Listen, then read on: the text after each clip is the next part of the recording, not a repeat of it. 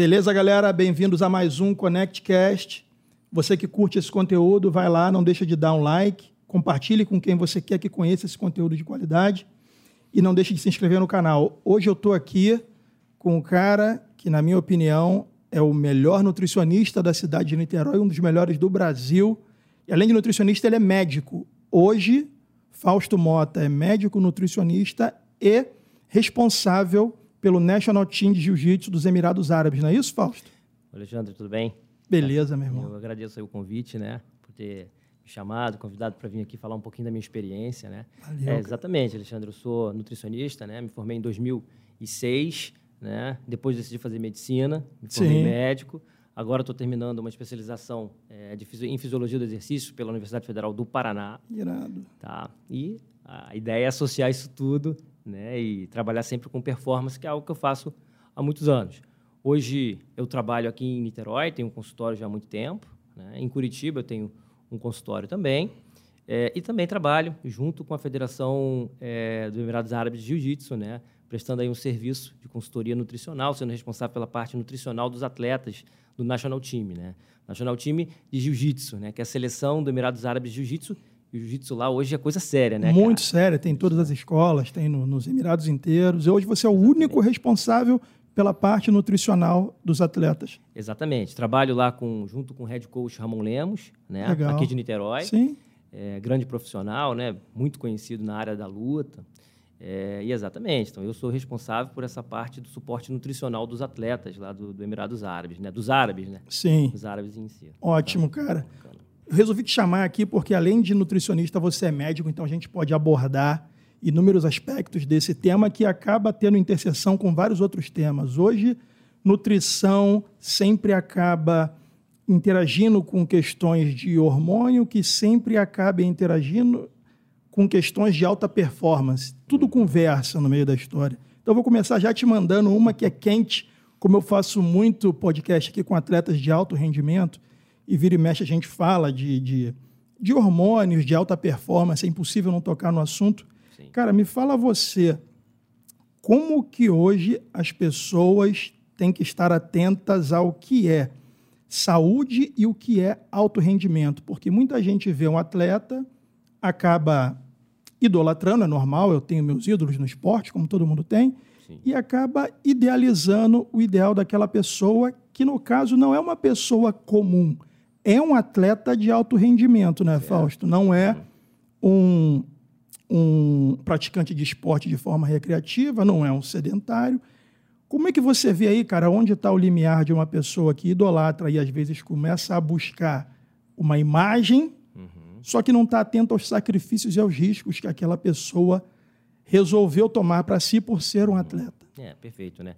Eu acho que isso é um ponto que tem que ser muito abordado, sabe, Alexandre? Porque, principalmente falando como profissional, né? Profissional médico, tá? Tá. Que a principal função do médico é, é prezar pela saúde do paciente, né?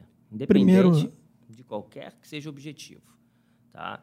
É, entrou no meu consultório, eu vou prezar pela saúde do paciente, cara. E às- muitas vezes não é o que o paciente quer só, né? Então, mas ele não quer porque não sabe, né, cara? O que, que você acha? Ele, na verdade, hoje tem muita informação. né? Hoje você tem muita informação e, infelizmente, quanto mais informação você tem, leiga, menor a qualidade dessa informação. Né? Entendi. É, e tem informação boa também, mas o problema é que, às vezes, as pessoas não conseguem e não têm a capacidade técnica, o que é normal, para filtrar uma informação de qualidade. Para isso que existem os profissionais. Sim. né? É, hoje a gente é, tem no mundo, principalmente no mundo ocidental, no oriental também, por incrível que pareça, né? As coisas estão mudando bastante é, com essa globalização total que a gente vive. Mas a gente tem pessoas, né? Para chegar no ponto que você quer, a gente tem Tá, fica à pessoas vontade. a gente tem pessoas que não são atletas. Qual é a definição de atleta? Né? Existem algumas. Tá, Atleta do alto rendimento. de alto rendimento. Pode ser um atleta é, considerado atleta que vive porque ele vive do esporte dele. E aquilo é, é, supre as necessidades dele, da família dele, tudo isso ele vive daquilo. Né? Ou definição de atleta que treina mais de X horas por dia. Existe essa definição de atleta. Então, Entendi. qual é a definição do atleta? Né? Atleta de alto rendimento, atleta de elite, vai ser o atleta que compete as principais competições daquele esporte no mundo. Né? Então, é um atleta olímpico, é um atleta né, que disputa pan-americano, ou é um atleta que faz uma prova aqui em Niterói, onde a gente está de corrida. Sim. Cara, que... Depende. Depende, né? Então, assim, existe atleta recreativo, existe atleta é, de elite, existe o praticante de exercício físico. Então, hoje você tem essas segmentações. Só que o que acontece é que hoje, cara, a pessoa, às vezes, o, um indivíduo, por exemplo, que trabalha num banco, eu tenho muito paciente assim. O cara trabalha num banco, ok, tem uma carga de estresse alta. Enorme. Uma carga de trabalho elevada, uma cobrança absurda. E esse cara começa a fazer um crossfit da vida. Sim. Por exemplo. Normal. Normal. Só que, cara, ele chega no crossfit e aquilo vai empolgando ele. Porque ele vai, porra, com o tempo, começando a ter os benefícios da, da, da, do exercício físico em si, de intensidade mais elevada, ele começa a ficar viciado naquilo ali. E a performance dele começa a aumentar. Só que ele começa a se dedicar muito nesse crossfit, por exemplo, e a vida dele lá fora continua, cara. Ele tem que trabalhar. Ele continua com a cobrança do banco, ele continua com a cobrança da família, com a vida normal de um ser humano. Só que esse cara vai precisar de um suporte. Essa é a questão. Então, acho que isso responde bem a sua, a sua pergunta. Então, ele não é um atleta de elite porque ele não disputa competições internacionais, as tops. Ele não vive disso, mas ele se empenha muito para isso. Então, o desgaste dele é muito alto. Então, hoje você tem pessoas dentro da, da, da vida normal de cada um fazendo exercício físico com alta intensidade. Então, esse indivíduo precisa de cuidados semelhante dos atletas muitas vezes. Né? Entendi. Né? Os atletas em si, como a gente fala, né? Entendi. Do cara que acorda, que, que vive daquilo, que tem um período de, tem a periodização do treinamento. Só que ele não vai ter esse tempo de descanso, por exemplo. É, pois é, ele não tem o tempo de descanso. Então, é totalmente diferente. Então, como é que tem que ser a abordagem desse atleta? Desse, lógico, atleta também, Sim, a gente pode é considerar. atleta, não deixa de ser. Eu considero. É porque sai um pouco do, do, ponto de vista só de significado da palavra, de definição, mas isso é... É, é, né? é. Não, é tão, não, não é tão dual, não é dualidade entre uhum. atleta e sedentário. O que você falou, ele pode ser sim atleta, sim. não vai chegar ao nível olímpico, porque Sim. ele concilia outras outras vertentes da vida, Sim. mas esse cara precisa de tanto descanso, talvez, quanto... Claro, ele precisa do descanso, ele precisa de um suporte nutricional, ele precisa é, fazer, se tiver é, é, condições, um bom exame bioquímico sanguíneo para ver as necessidades dele, porque o desgaste dele é maior. Sim. Então, se eu tenho um desgaste maior, eu tenho que começar a tomar cuidado com certos parâmetros, né? Entendi. Porque senão algo que pode ser positivo passa a ser negativo. Sim. Hoje o atleta de alto rendimento, você me diria que não é sinônimo de saúde. Nunca foi, né, Fausto? Nunca foi, né, Alexandre? Nunca foi. É porque- objetivo. E não é uma crítica, é um fato, né? Não, não é crítica, cara. Eu amo esporte. Pô, trabalho com. Já trabalhei com, acho que acredito que quase todas as modalidades, com atletas eh, de elite, né? De alta performance. E o atleta de alta performance, o que ele acorda e busca, independente da modalidade, e busca todo dia, é melhorar a performance. É isso que ele busca. Só que para você melhorar a performance a partir do seu corpo, a partir da sua musculatura, a partir do seu sistema, isso tem um preço, cara. Tá? Que muitas vezes é antagônico à saúde. Lógico, é antagônico à saúde. Você acha que um, um- um atleta que eu trabalho muito hoje com MMA e com luta, né? Em geral, jiu-jitsu, MMA, enfim, os atletas têm três, quatro treinos por dia. Bizarro. Cara, treinam sete dias por semana. não tem descanso. Você acha que é, isso é saudável? Não é saudável. Óbvio que não é saudável. É o ofício do cara. É um ofício, eles sabem que não é só, mas é um trabalho, work, né? Sim. É o trabalho dele. Então, assim, ele sabe que ele tem que ir. E o que a gente tenta fazer é amenizar esses danos. É, é, sugerindo uma nutrição adequada, sugerindo exames adequados para evitar. Hoje você tem muita ciência em volta Sim. do esporte, cara, muito. Infelizmente, nem todo mundo tem acesso a isso. Essa é a questão Perfeito. tá? E isso diferencia, é, por exemplo, os atletas brasileiros, né, que tem que ser, cara, elevados ao céu, porque Porra, o cara quando é bom, o brasileiro quando é bom é porque o cara é muito bom, né, cara? Porque Meu ele não amigo. tem acesso a não tem, metade do que os caras têm lá não fora. tem acesso nem à metade e a gente vai, né? E a Sim, gente sobe, a gente chega. evolui e a gente chega. É, e você vê que quando a gente chega, a gente domina, né? Domina, bicho. Domina, Fato, porque, fato. cara, é muito, Muita vontade, né? Muita vontade, cara. Eu acompanho atletas, é, isso é interessante, né? Desde que estão lá embaixo começando e colega que treina com eles na- já está na elite. Aí você olha, cara, olha que, que bacana, né, cara? Um, um da elite treinando com o que está começando, incentivando o outro, porque ele sabe que ele começou ali também. Sim. E ele já tem acesso a quase tudo. Essa que é a questão, né? E você vê que quando ele começa a ter acesso a esses recursos, recurso nutricional, recurso psicológico, recurso médico, cara, a performance evolui muito. Que aí entra a ciência atrás disso. Porque Perfeito. a diferença é absurda. E lá fora eles já começam, geralmente, com isso tudo, né? Sim. Essa é a grande fato. diferença, cara. Então, você respondeu a minha pergunta. E aí eu falo com você o seguinte: hoje a gente tem aí uma crença é, de que você, para cuidar da saúde, você tem que suplementar. Porque dependendo de. Não é o seu caso, dependendo de onde você for, você volta com uma lista tremenda de suplementação que você fala: caraca e aí quem vê aquilo fala, pô, nunca vou no Nutri porque eu não vou ter como pagar toda essa suplementação. Suplementação para você, Fausto, ela é essencial, e aqui eu estou falando de uma pessoa comum, ela é essencial ou ela é prática? Por exemplo, ela substitui três claras de ovos por uma dose de whey. Mais nessa questão ou, dependendo do esporte, ela é essencial, independente de você ser atleta de elite ou não? É, olha só. Alexandre, quando a gente fala em suplementação, é, a gente tem que pontuar as coisas. Exemplo, suplementação de quê? Né? Suplementação nutricional, né? Sim. Então, eu vou suplementar um indivíduo, ou seja, com certo nutriente. Primeiro ponto, será que ele precisa desse nutriente? Perfeito. Segundo, por que, que ele precisaria desse nutriente a mais? Né? Essas avaliações têm que ser feitas. O que, que ele faz? Qual que é a atividade? Qual que é o exercício físico? Outra coisa, vamos abrir aspas aqui rapidinho. Exercício físico é uma coisa, atividade física é outra. Qual é a diferença? Exercício físico é algo que tem frequência, intensidade e duração. Então, eu me programo para fazer jiu-jitsu uma hora é, por dia, cinco vezes na semana. Ponto. Isso é exercício físico. Atividade física é, é o que você gasta de energia fora do seu repouso. Então, eu estou deitado na cama, levantei, estou gastando caloria, estou gastando energia, física. contraindo musculatura, é atividade física. Então, você pode ser uma pessoa muito ativa ou pouco ativa. Hoje, uma pessoa pouco ativa, a gente considera atividade ativo ou não pelo número de passos que você dá por dia. Perfeito. Então, existem aplicativos, relógios hoje que calculam isso. Até 5 mil passos, o indivíduo é considerado sedentário. De 5 mil a 7 mil, moderadamente ativo. Acima de 7 mil passos, você é ativo. Tá? Então tem essa diferença. Então, vamos falar, exercício físico. Qual exercício físico, voltando agora? Exercício físico, esse indivíduo faz. Tá, qual o tipo de metabolismo energético desse exercício físico? Por quê? Porque aí eu sei se determinado suplemento pode ajudar ou não, tá? Suplementação do ponto de vista de vitaminas e minerais, por exemplo. Será que esse indivíduo precisa? Depende. Como é que é o padrão nutricional dele? Isso tem que ser avaliado pelo profissional, pelo médico, pelo nutricionista, né? Tem exames bioquímicos que podem ser feitos para avaliar, exames séricos, exames séricos, que eu digo exame na corrente sanguínea, né? A gente pode procurar vitamina D, enfim, vitamina C, várias vitaminas a gente consegue avaliar o perfil nutricional desse paciente. Outras, infelizmente, a gente não consegue, Entendi. porque as reservas estão, por exemplo, no fígado, as reservas estão no tecido adiposo, então não adianta eu dosar certas vitaminas. Não adianta eu dosar certas substâncias. Melatonina, por exemplo, né? Perfeito. Melatonina, uma febre de melatonina. Chegando inclu... agora no Brasil.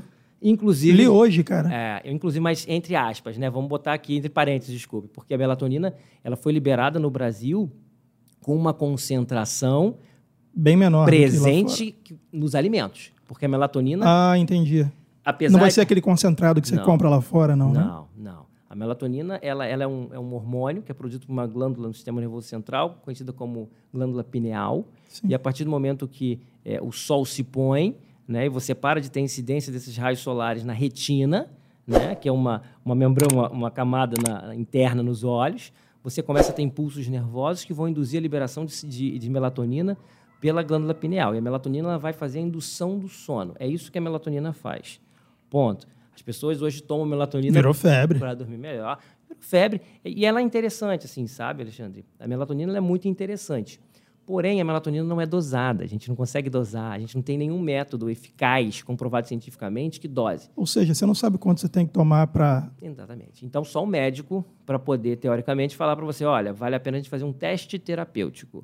Tá? A partir do momento que você tem algum distúrbio de sono, não é para todo mundo. Hoje você vê é, é, marombeiro querendo tomar melatonina Isso, porque. Para dormir mais e é, recompor a massa, é. fazer a síntese proteica. É, porque o sono é fundamental para reparação. Né? A Sim. gente, Isso é um fato. Você está sentado na cadeira, eu estou sentado aqui nessa cadeira, a gente acha que não, mas a minha perna encostando aqui no braço da cadeira está gerando uma microlesão. Isso vai ser recuperado durante o sono, principalmente. Então, por isso você tem que dormir bem. Sono é treino, né, bicho? Exatamente. É, é. Segundo treino, né? Exatamente. Então, você tem, que, você tem que dormir bem. E a melatonina, ela entra é, nesse contexto. Aqui no Brasil, voltando a falar sobre o assunto, ela foi liberada, mas ela não foi liberada é, com uma concentração de indicação médica, que seria de Entendi. 3 miligramas, de 5 miligramas. Ela foi liberada porque a melatonina também é encontrada em certos alimentos. Entendi. Né? Então, a, a, Virou um suplemento. É, porque encontrou um alimento liberou. Mas é uma concentração que, quando vendida aqui, nessa não, é, não vai fazer diferença do ponto de vista de melhora de qualidade de sono. Bom estudos, você né? falar isso, porque muita gente vai começar a comprar achando que está comprando a mesma coisa. É. Você me trouxe aqui o ponto que me levou a fazer a pergunta com relação à suplementação. Uhum. Hoje, a maior parte do que eu suplemento via produtos, uhum. eu consigo, comendo com uma refeição balanceada, Fausto, uhum. eu tendo acesso a alimentos balanceados e uma dieta boa, eu consigo absorver tudo que eu conseguiria? Depende. Depende. É. é, depende, sim. Por exemplo, Alexandre, vou dar um exemplo clássico, né? Vitamina D. Né? A vitamina D. Da onde vem? A gente sabe que a gente precisa de vitamina D, todo mundo sabe disso, né? Que aliás é um hormônio D, né? A vitamina é. D hoje é um hormônio. É considerado hormônio. É um hormônio porque ela se liga a certos receptores a nível celular e tem uma ação intracelular, ou seja, ela tem ação hormonal. Então ela é considerada um hormônio. E ela saiu do, da, da função básica dela que, que, se conhecia inicialmente, que era auxílio no metabolismo ósseo. Né? Deficiência de vitamina D na infância causa uma doença chamada raquitismo, a criança fica com a perna Sim. arqueada. Né? Na fase adulta, causa osteoporose. Então, é grave deficiência de vitamina D. Né? Mas hoje você já tem vitamina D relacionada, estudos relacionando a depressão, a obesidade, a performance esportiva, agora Fato. falando da área, né? Enfim, você tem vitamina D, a imunidade, né? Pe pe pegando o gancho do Covid. Do Covid, que uma galera falou em vitamina D, vamos é. tomar vitamina D e tal. É, exatamente. Então, assim, depende. Então, assim, será que a pessoa ela consegue a quantidade de vitamina D é adequada pela alimentação? Eu te digo que pela alimentação, não. E raio de sol? A fonte principal é pela incidência dos raios solares sobre a nossa pele, né? Que ali você começa a ter um conjunto de reações bioquímicas na pele, posteriormente no fígado, posteriormente no rim, aí você tem a vitamina D ativa, que vai chegar lá no receptor celular. Então, muita gente não tem exposição solar hoje. E não porque ah, mora no. Não. No Trabalhando o dia inteiro no escritório, como é que você vai pegar sol? Você está dentro da agência bancária, Exatamente. você está dentro do seu consultório lá, tem Exatamente. que suplementar. Teoricamente, você tem que teria que suplementar. Mas antes de suplementar, você teria que dosar. Essa que é a questão. Sempre, né, né Fausto? Você tem que dosar, você tem que dosar para ver se esse, se esse indivíduo realmente ele necessita dessa suplementação. Porque você também suplementar alguém que não necessita é errado, é equivocado e pode trazer prejuízo para a saúde. Essa é a grande, esse é o grande X da questão. O problema, Alexandre, é a gente vem para a realidade. Todo mundo tem condição de dosar a vitamina D? Não. Todo mundo tem plano de saúde? Não. Não tem. Todo mundo pode pagar um exame? Não aí, aí ficam as contradições, né? Entendi. Então, mas você tem hoje o quê? O que a gente chama de RDI, né? Ela sempre teve. É, RDI são as recomendações de gestões diárias de certos suplementos. Né? Então, assim, vitamina D você precisa de 400 unidades por dia. É, vitamina A você precisa de mil e assim vai. Né? Então, Dos assim, macros, né? Você consegue. Esses são os micros, micros, os micros micronutrientes, são vitaminas e minerais. Né? São, ah, tá. tá? Minerais, é, vitaminas e minerais são os micronutrientes que são chamados assim porque a gente não precisa digerir, eles já vêm Sim. prontos para serem absorvidos. Os então, macros são? Os macronutrientes, carboidratos, proteínas e lipídios. Né? E como que você consegue converter isso para a alimentação? Como assim? Do como assim? Vista do ponto de vista nutricional. Você acabou de falar que a gente uhum. tem aí a medição dos micronutrientes ah, para ingestão diária. Uhum. Como que uma pessoa. Tabelas. Tabela. Existem tabelas. De conversão. Existem, exatamente. Esse micro versus é, não, o macro. E, por isso. exemplo, a batata doce vai te dar tanto de carboidrato, isso. macro, tanto de micro. O alimento tem o macronutriente e o micronutriente. A gente Sim. costuma falar que o micronutriente está dentro do macronutriente. Sim. Então, por exemplo, se eu como uma batata, ela tem principalmente tem os macronutrientes, basicamente todos, mais os carboidratos, por isso que ela é considerada uma fonte de carboidrato. Né? E ali dentro você tem os micronutrientes, por exemplo, complexo B. Né? A batata vai ter muito complexo B, por exemplo, tá? É, então, ali você tem em tabelas a quantidade de vitamina B6 que tem em 100 gramas de batata. Então, Perfeito. quando um profissional vai calcular, por exemplo, uma dieta, e hoje, lógico, a gente usa softwares para isso, né? Você tem computador, você tem é, é, programas que fazem todos esses cálculos. Então, quando eu acabo de elaborar uma dieta, eu tenho a quantidade de macro e de micronutrientes dessa dieta tabelado ao lado com as recomendações de gestão diária, se eu conseguir bater com a dieta ou não. Aí, se eu não conseguir alcançar com a alimentação daquele indivíduo, seja qualquer que seja o motivo, por exemplo, se for uma dieta quanto mais restrita caloricamente, mais difícil você alcançar. É. Né? E quanto mais adequada caloricamente para aquele indivíduo, mais difícil vai ser você ter uma deficiência. Entendi. Né? Então, essa deficiência, geralmente, Alexandre, ela está muito relacionada também ao valor calórico da dieta. Né? Porque se uma pessoa está fazendo aqui uma dieta com restrição calórica para perder peso, provavelmente ela vai suplementar, porque a restrição vai tirar alguns Perfeito. micros Se dela. eu tirei macro, estou perdendo micro. É assim que Perfeito. funciona. Lógico que, se você também tiver uma dieta hipercalórica, muito calórica, mas sem qualidade, você também não tem micro.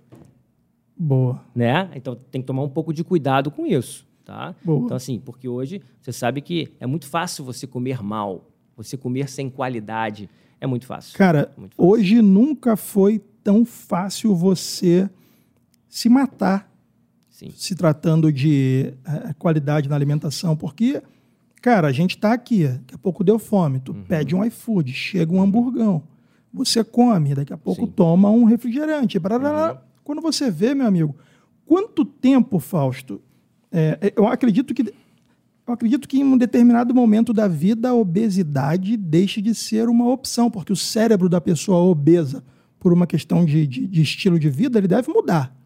Totalmente. Deve mudar. É, é, só, só vou continuar a pergunta porque ela é interessante, porque é uma curiosidade minha.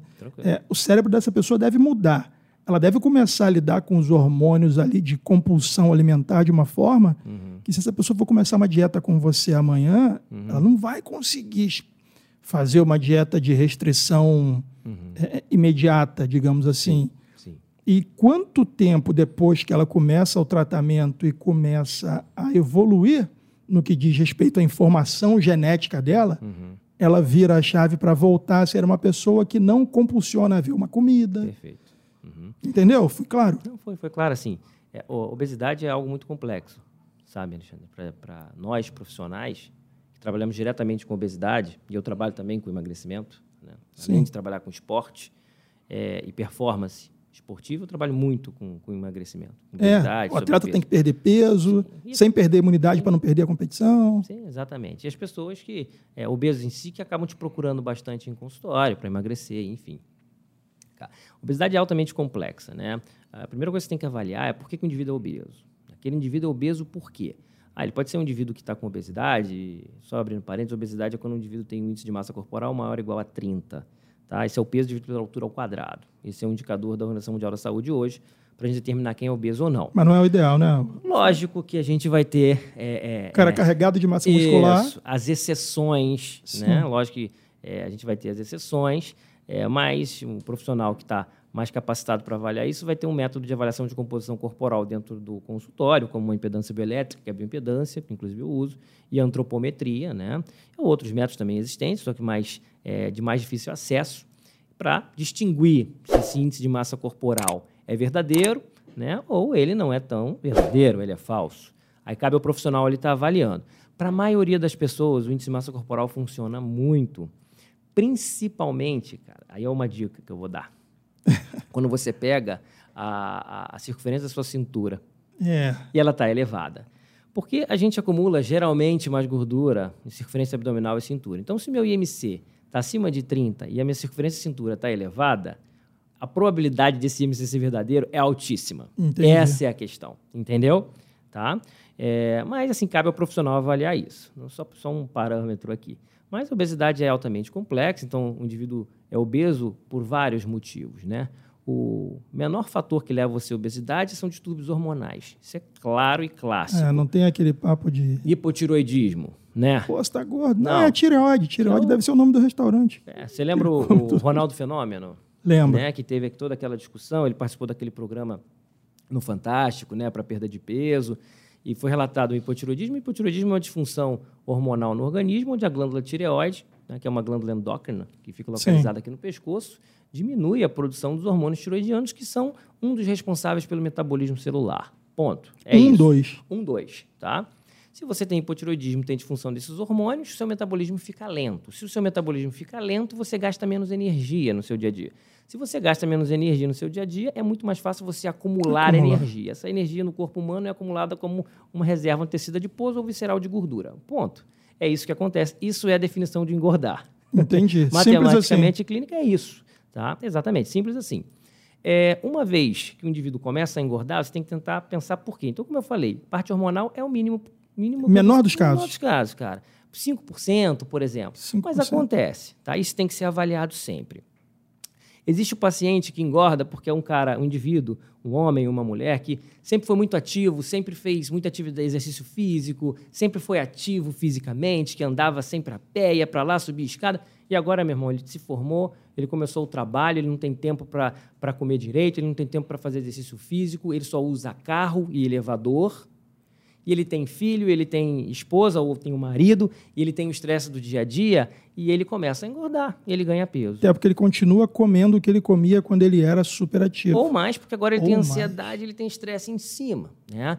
O ser humano é o único animal que come por prazer. Os outros comem por necessidade. Essa é uma relação que a gente tem. Perfeito. E é um fato. Por que, que o leão nunca é obeso, cara? Só se você botar ele dentro de uma jaula e começar a dar comida para ele, sem ele se mexer. Porque na selva ele não vai ser obeso, ele vai ser forte, porque ele se move, ele é ativo. Perfeito, você, cara. Nessa... Melhor definição que eu já ouvi. É, e essa definição é real, é só você tem, tem definições que é só a gente olhar, né? Sim. Alexandre? Então, assim, tem esse, voltando, tem esse indivíduo é, obeso, porque é um exemplo, que é um indivíduo que começou a fazer atividade. Esse indivíduo, o tempo que ele, se ele chegar no meu consultório, eu conversar com ele, você consegue um tempo para treinar, vamos melhorar essa alimentação, vamos fazer uns exames, vamos ver se tem alguma disfunção hormonal, alguma disfunção metabólica e ele comprar a ideia, ele faz, ele emagrece. Ponto. Ponto. Ele consegue chegar lá. Agora, existe o obeso, obeso, que é obeso desde a infância, que é sedentário desde a infância. Isso. Esse cara, eu acho que o cérebro já mudou e não é. dá nem para condenar o fato dele não conseguir, porque não vai ser fácil, né? Perfeito, Alexandre. Porque, exatamente, ele é obeso desde a infância. Por que, ele é obeso desde a infância? Porque o pai come mal, porque a mãe comia mal, porque a família é sedentária. Ele nunca fez exercício físico, ele é inativo fisicamente. McLanche feliz toda hora. Só que o que, que acontece, cara? Hoje a ciência mostra pra gente, aí eu estou chegando no ponto que você queria. É, obesidade, cara, para você engordar ou emagrecer, é um equilíbrio calórico do corpo. Né? Então, eu tenho a quantidade de energia que eu gasto por dia, tá? E, e, essa quantidade de energia que eu gasto, você tem várias porções em várias situações. Por exemplo, eu tenho o metabolismo basal, que é o gasto para você ficar vivo, para as funções vitais, para as funções viscerais. Você tem o gasto que a gente chama de fator atividade física. Quanto que você gasta caminhando por dia, como eu expliquei é, inicialmente, né?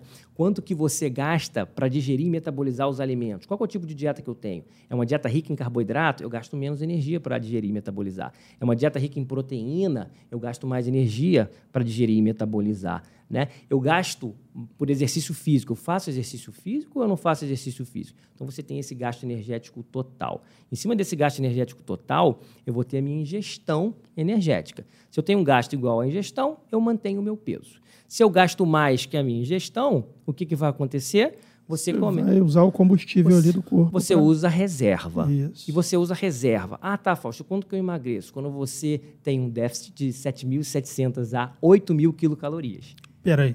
Vamos você lá. tem que ter um déficit diário? Qual é a linha Não, temporal disso? Você tem que ter um déficit de 8 mil quilocalorias para perder 1 quilo de gordura. Esse é Uau. o cálculo que a gente usa. E você acumula isso nos dias.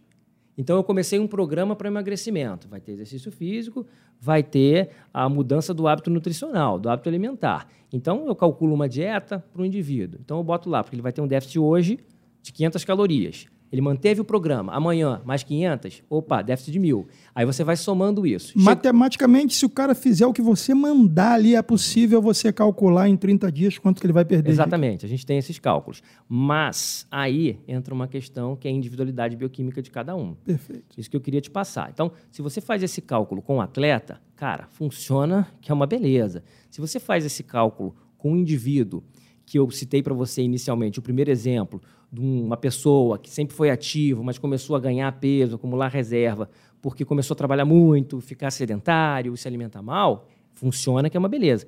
Com um obeso crônico, isso não funciona muito bem. porque ele já tem uma disfunção no que a gente chama de sistema neuroendócrino. Então, o eixo é, neural e endócrino dele já está todo desconfigurado, cara, por essa obesidade Entendi. crônica.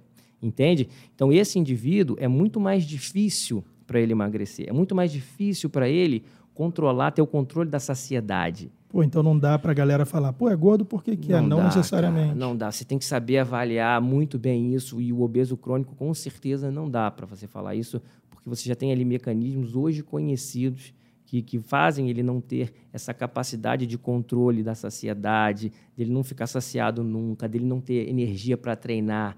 Hoje a gente sabe que a obesidade, você tem produção de, de substâncias que é produzidas no sistema imunológico, que são as citocinas, né, que têm uma ação inflamatória, anti-inflamatória, elas agem no sistema nervoso central, elas inibem produção, por exemplo, de testosterona. Isso, cara, então, você como médico vai poder me dizer. Uhum. É, você mencionou três vezes aí a relação neural Uhum, e hormonal com relação ao obeso crônico. uhum, E hoje já se estuda, acho que não tem nenhum estudo definido, você vai poder dizer melhor do que eu, a relação do Alzheimer com alimentação, uhum. com inflamação Yeah. do Uhum. corpo em si. E tudo isso a obesidade Sim, é. proporciona. O Alzheimer é uma- um tipo de demência. Isso. né? Então, é um tipo de demência, tem vários tipos de demência, né? Aí a parte de neurologia, né? Não é a minha especialidade, mas eu tenho conhecimento clínico geral de, de demência.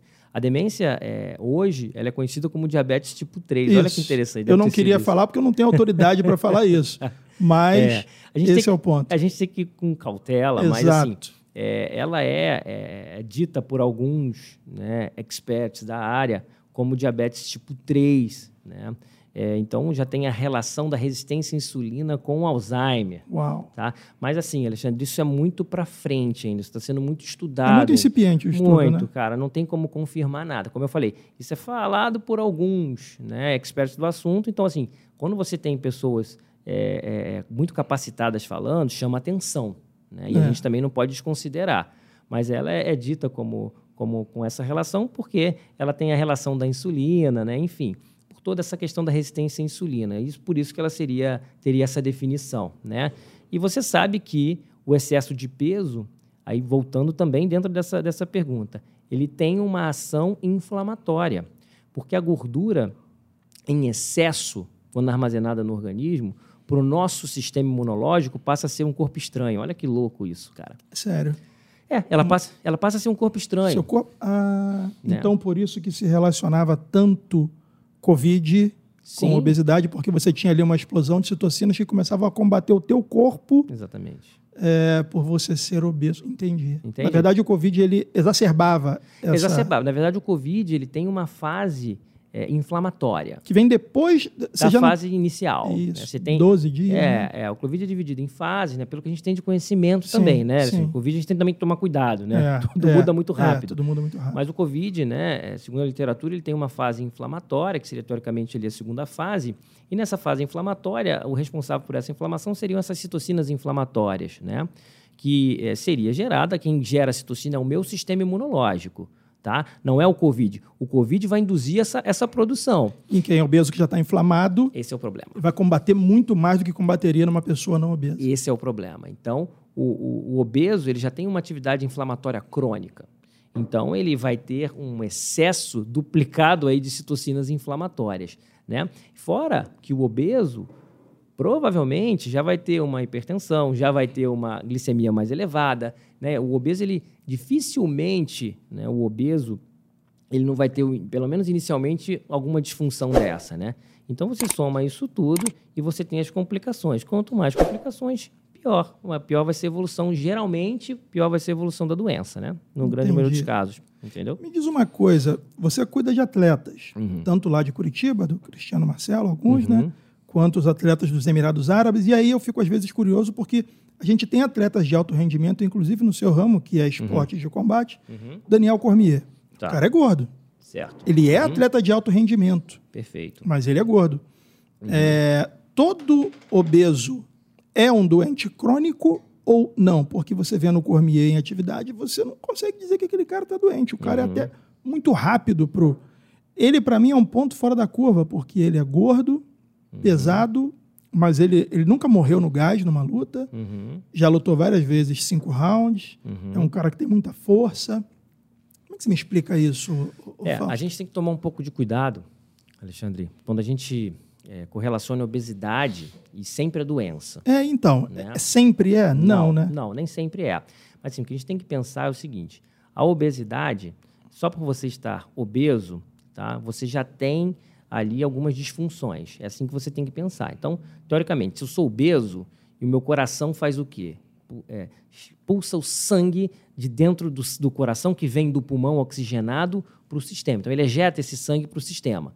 Se eu tenho um sistema com menos tecido, eu preciso que ele funcione de forma mais tranquila. Se eu tenho um sistema com muito tecido, eu vou precisar que ele funcione mais. Então, você já tem uma sobrecarga cardíaca. Então, ele já está perdendo. Entendi. Se essa sobrecarga cardíaca vai trazer algum problema, né, algum agravante na vida desse indivíduo, são outros 500, mas a probabilidade é maior. Em medicina a gente Perfeito. trabalha com probabilidade. Perfeito. Pode não acontecer nada, mas a probabilidade de comparando ele com um indivíduo magro é maior. Ou seja, ele já é um fenômeno sendo gordo. Se não fosse, ele seria mais. Exatamente. Entendi. Exatamente. Então é assim que funciona. Então, por exemplo, mas pensa do ponto de vista articular dele, né? A, articula... Pô, cara, quanto ele compromete mais. Sim, a articulação das pessoas, cara, elas são semelhantes, né? Sim. Então, assim, é, é, e será que a articulação dele é tão saudável? Será que se ele fosse mais magro, ele não Esse é o daria ponto. mais no esporte? Mas será que ele queria durar mais no esporte? Tem, são vários fatores, né? Sim, Assim, sim. do ponto de vista é, fisiológico, estrutural, né? E é isso, é assim que a gente tem que avaliar. né? Hoje, sim, eu posso falar para você, você tem obesos até mais saudáveis que pessoas magras. Entendi. Tá? Esse é Agora, ponto. depende do ponto de vista. O que, que você está avaliando? Ah, eu fiz um exame de sangue e vi o colesterol. Do obeso está melhor que o do magro. Cara, então, do ponto de vista de perfil lipídico, o obeso pode ser mais saudável, né? Mas quando você avalia de uma forma geral, pensando nesse, eh, no ponto de vista de processo inflamatório e dos malefícios que isso traz para o organismo humano, né, da correlação que a gente tem com as doenças hoje e o processo inflamatório, nunca é positivo ser obeso. Eu sou contra e acho errado também aquela imposição daquele corpo perfeito. Não, é, isso não é sobre corpo. isso não existe, cara. Entendi. Né? Isso não existe. Né? Só que, infelizmente, o que falta também é a gente é, é, é, colocar dentro da sociedade e falar: olha, não precisa ser é, igual o atleta, mais, aquele, o corpo do atleta de elite mais top do mundo. Né? Você tem que ficar bem, você tem que se sentir bem, você tem que passar por um exame clínico. Mas também não Tá dá para romantizar Não a dá. obesidade. Não porque dá. aí a gente volta àquela dualidade. Ou um lado idolatra muito a forma física grega, né, daquelas esculturas antigas, Sim. e tem o outro lado que fala: sou gordo, tá tudo bem, e vamos para cima, tá tudo bem para É, você, mas não é o melhor. feliz, né? É, Exatamente. é, não, é, o melhor. não é o melhor. O que eu costumo avaliar também, Alexandre, e eu acho bem interessante, e meus pacientes até gostam no meu consultório, é fazer essa avalia- avaliação bem individualizada da composição corporal para o biotipo da pessoa. Você fez isso comigo, eu perguntei, Fausto, eu posso chegar nos 90? Você falou, cara, Sim. só de gordura você tem. Pois é. Não, não, desculpa, só de, só de massa muscular você tem 80 e pouco. Como é que você vai chegar a 90? Pois Precisa de é. gordura, pá. É, Hoje a gente tem essas ferramentas de avaliação de composição corporal e que ajudam muito para o profissional poder traçar as metas e para o paciente entender qual é o perfil dele. É. né? Então, cada um tem um perfil, né? A gente tem, hoje é muito interessante os somatotipos, né? Que o pessoal fala muito, o ectomorfo, Ectomorfo, mesomorfo. endomorfo, mesomorfo. É, isso são somatotipos, isso é um tipo, é de um biotipo do indivíduo, é, e ali você vai avaliar e vai ter a tendência que ele vai ter a um certo tipo de dieta, a um certo tipo de exercício. Só que também tu não é só, não existe só endomorfo, ectomorfo ou mesomorfo. Subtipos entre esses três que vão. Entre eles você tem, então é difícil essa definição, né? É, então, assim, entender qual que é a tua composição, qual que é o meu biotipo. Cara, meu biotipo é pesado, meus ossos são, são densos, a minha musculatura é pesada. Tem paciente que você atende, nunca fez musculação, tem a massa magra alta. É, fato. E hoje isso te ajuda muito, Alexandre, ajuda muito para a ciência, do ponto de vista, cara, que exercício que esse, que esse indivíduo tem que fazer para chegar no objetivo dele? Será que ele tem que caprichar mais no aeróbico ou no anaeróbico? Né? E tipo de dieta que ele tem que fazer? Qual que é o metabolismo basal dele? Hoje a gente tem ciência atrás de tudo. Não tem que usar, profissional não tem que usar achismo, cara. Isso acabou. E hoje Tá. você faz trabalho em conjunto com. Você hoje atende atletas. Uhum. Você já está fazendo o trabalho conjunto com os profissionais que cuidam da parte física Sim, desses atletas, porque tem que ter uma sinergia entre vocês. Você acabou de falar que Total. o biotipo interfere até no tipo de exercício que vai favorecer aquele atleta, Total. aquela pessoa, né? Como um todo.